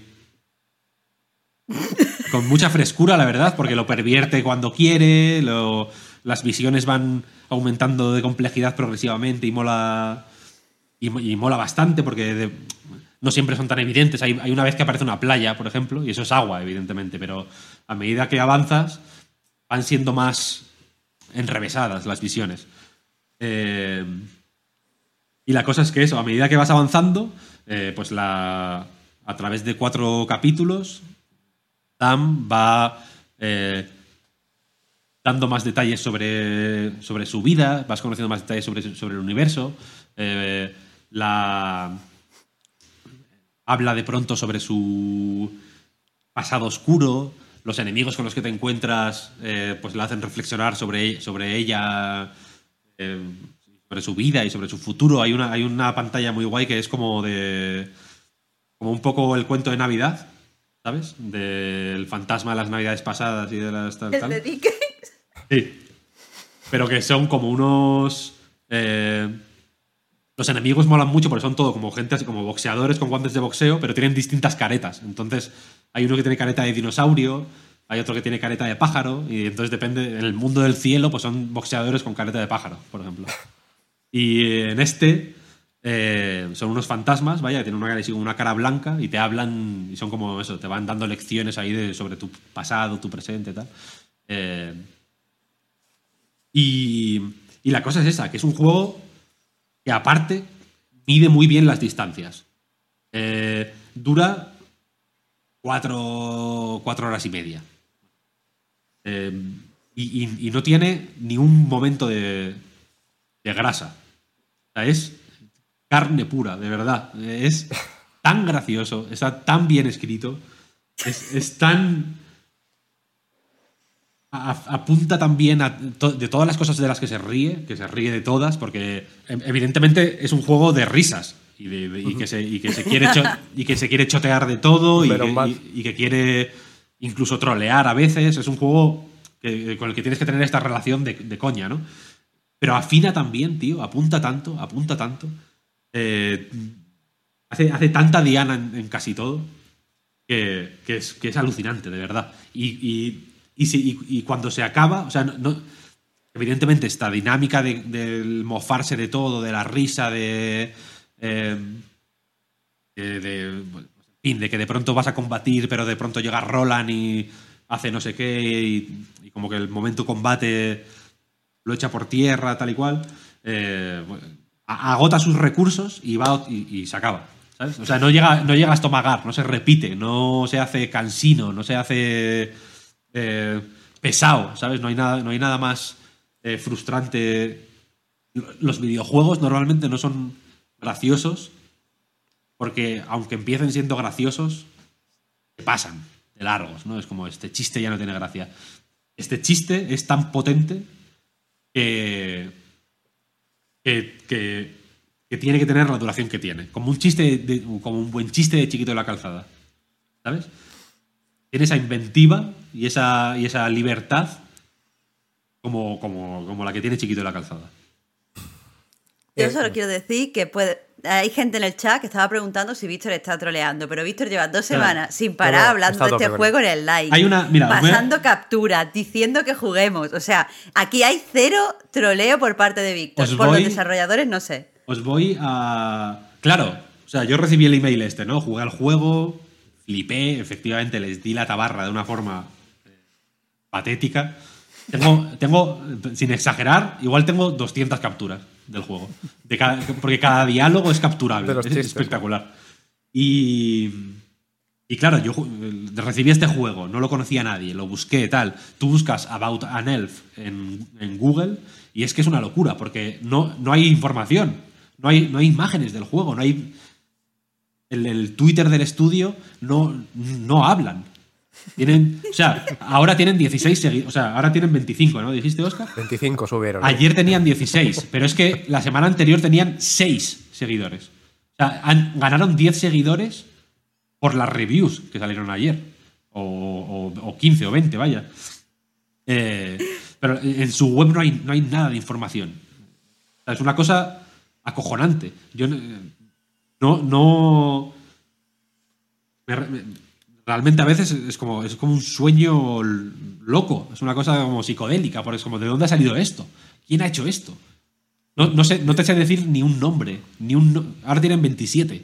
Dicen en Sí, el sí, de hecho lo, lo han comentado en el chat, lo dije en la previa del, del directo. Al buscarlo en Google, lo primero que sale es el, el análisis en Anite. Es muy loco, es muy loco. Pero de verdad, de verdad, que es, que es un juego sorprendente, ¿eh? No, o sea, no- sé que puede parecer una coña, pero estoy intentando ser entusiasta de más, si hace falta, para, Para que, para, que, para que veáis que no es broma. Y. O sea, para, que, para convenceros de que no es broma, pero que sí es de risa, ¿eh? Porque eh, hay, la reacción que espera este juego es que te rías constantemente y, y sin parar y a mandíbula batiente. ¿eh? Pero. Pero eso, que una- un sorpresón.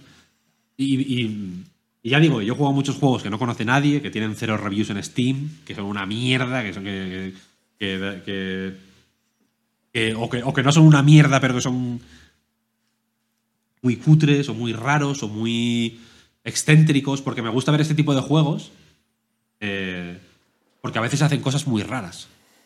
¿Cómo se llamaba uno que jugué hace poco? Eh, era un juego de la familia Crypt of the Serpent King, hagáis una idea. ¿Os Pero acordáis de ese hablaste de juego? él aquí, ¿no? Sí, sí. Sí. sí, sí. Hablaste de él. Es un juego, lo que- eh, es que ya lo diré, es un juego de Steam que jugué hace poco, me lo, me lo compré porque eh, tenía una pinta demencial y en la descripción de Steam, que estaba súper mal escrita, eh, decían que la historia del juego estaba basada en una novela que, que, que habían escrito también. Y en la descripción de Steam del juego estaba la- el primer capítulo de la novela. Pero, co- copiado y pegado. O sea, eh, en plan, aquí está, este es el primer capítulo de la novela, por si os interesa. ¡Ras! Un bloque de texto brutal. Y pensé, esto, esto hay que probarlo. Increíble. Eh, y ese, ese era una mierda. No, igual no digo ni el nombre porque será malísimo. Pero este, de verdad, que es fino, fino, fino. Hostia, ¿Cuánto dura? puede- Preguntan unas 4 o 5 horas por ahí, en función de lo rápido que leas. Puede ser que no salga en Europa, Víctor. Eh, yo lo tengo europeo, ¿eh? O sea, lo, he- lo he comprado con mi cuenta. O sea, lo he comprado. El, lo canjeé el código con la cuenta europea. Así que en realidad. Eh, Dicen que en la eShop no está, yo tampoco lo veo, ¿eh? No me jodas. Yo lo estoy buscando también, sí. O sea, desde el ordenador no lo veo. En la Switch. Ah, sí, sí me sale. En la Switch, en la Switch sale. ¿Sí? Vale, En vale, la Switch vale. sale. Sí, sí. 13.99. Comprar. 13,99. Pff, Poco me parece. Lo único eso, que no está en castellano, es una putada, porque... Bueno, es una putada y no, porque es un juego que requiere una traducción muy específica, no es, no es fácil. Eh, si, si po- podéis jugar en inglés, ya digo, merece la pena, porque es muy... Muy juguetón. Es divertido incluso la... Ahí está. Gracias. Es muy divertido incluso la. La escritura, ¿sabes? Se ve, se ve Se ve diversión en la escritura. Tu pura diversión. Increíble, muy bueno. Muy bien, muy bien. Eh, estaba pensando ya en la semana que viene. Empiezo a despedir esto, ¿no? Que me estoy durmiendo, Sí, perdonad sí. que Ha dormido ha una noche pero- jodida. A Pep es que los elfos se la soplan, tío. Que da No, exactamente igual. no, Hay un no, gato yo- que se quiere follar al elfo y Pep es como... No, no, me parece muy Me guay. Le ha gustado, le ha este tipo de gustado. Y, y además me gusta lo que dice Víctor, sobre todo, que no, que no se ve cutre. O sea, No, no, no. o sea, es muy tocho. Trabaja ¿no? con, con los recursos que tiene, pero el, tráiler es medio pintón. Y los- En- Entra por los ojos, vaya. Y las. eh, joder, los. eh, los personajes. Están fenomenalmente hechos. O sea, que quiero decir que no, son, no son modelos cutres, al revés. Tienen un detalle que flipas. Cuando, cuando hay primeros planos, a nosotros que nos gusta el material, que nos gusta la. ¿Sabes? El. Sí, sí, sí. el shader de, de- de material. Aquí hay poro, ¿eh? Hay poro y hay pelo bonito y hay. Joder, y se ve el- el- los vestidos, ¿eh? Se ve el- los materiales. Hay un chupa chups, la eh, Ido, que es la elfa que va vestida de amarilla. Tiene un chupa chups gigante. Y el chupa chups tiene textura de chupa chups, ¿eh? O sea, no es Me tontería. gusta. Me gusta. Esta semana se ha hablado mucho también del tráiler del Atomic Heart. ¿Lo habéis visto? También hay buena textura ahí. Qué buena textura, no lo he visto, no lo he visto. Los materiales son, son importantes en el juego. A ver cómo sale al final. Estaba pensando ya en el programa de la semana que viene, que Va a ser sé importante, que ¿eh? tendremos el Horizon Forbidden West, que sale el mismo viernes, el 18, pero tú, Víctor, ya se sabe que llevas un tiempo jugándolo. Y no sé si hay alguno más por ahí. Mucho ¿Qué tiempo, más. ¿qué más he muchas horas. Yo tengo un par más. No los voy a decir, no puedo, pero. Me gusta. Yo no sé, no sé qué sale próximamente. No, Pues normal que hagas espacio mental porque ya dos semanitas está el Den Ring. así que- ese sí me lo sé. Pero esta próxima Sol, semana no ah, creo que Sol pueda Cresta, mucho hombre. más. Sol Cresta, es verdad. ¿Cuándo sale Sol Cresta? Buah. ¿El 22. 22. 22, 22 del 2. Yo me, lo- me compré el- físico en Limited Run, pero me llega como en cuatro meses. No sé si comprármelo otra vez digital, no creo, vaya. Pero bueno. Cosa jodida, ¿eh? A ver el Horizon. Me quiero pasar el, el Zero Down entre hoy y mañana, ¿eh? pero es que me entretengo mucho con, con los calderos y las hostias, pero ya estoy cerca del final. Ve al. Ve al Melme, tío. Ya, ya, es que debería haberlo hecho hace ya mucho tiempo, pero me está, me está costando terminar. O sea, me empezó gustando normal el juego, luego tuve un, un pico de implicación brutal y después ya un poco para abajo. Pero, pero estoy con ganas de Forbidden West. Así que Ah. la semana que viene lo comentamos. Y yo creo que ya está, ¿no? ¿Cómo Sí. era lo de lo de Patreon? Funcionamos todavía con eso, ¿no? No, nos cambiamos, nos cambiamos. a las generosas aportaciones de la gente que entra en patreon.com barra reload. Eso es lo que hace posible eh, no solo el podcast reload, sino también a nightgames.com, efectivamente. Y ahora hablamos de qué hacemos con la prórroga, pero creo que hoy podemos hacer una pausa aquí y nos despedimos primero del programa. Eh, uf, lo he hecho muy mal la despedida, que de verdad que se me olvidan estas mierdas. Que no, está fenomenal, hombre. No, hoy, hoy está Víctor. Me ha, no me ha faltado el, el qué no- agradecimiento a los patrons, me ha faltado, que es lo más importante, coño. Pero eso- gracias. esa, esa está, esa está bonito, joder. la Claro, vuelta las, de las instru- las instrucciones están ahí, son útiles, pero hay que agradecer a la gente que Claro. mantiene esto en marcha y también hay que dar las gracias a los que os habéis pasado por aquí, los del chat, pero también a Oscar, a Marta y a Víctor. Hasta la próxima. Hasta Gracias luego. Chao, Hasta luego. chao. Chao, gente. Chao.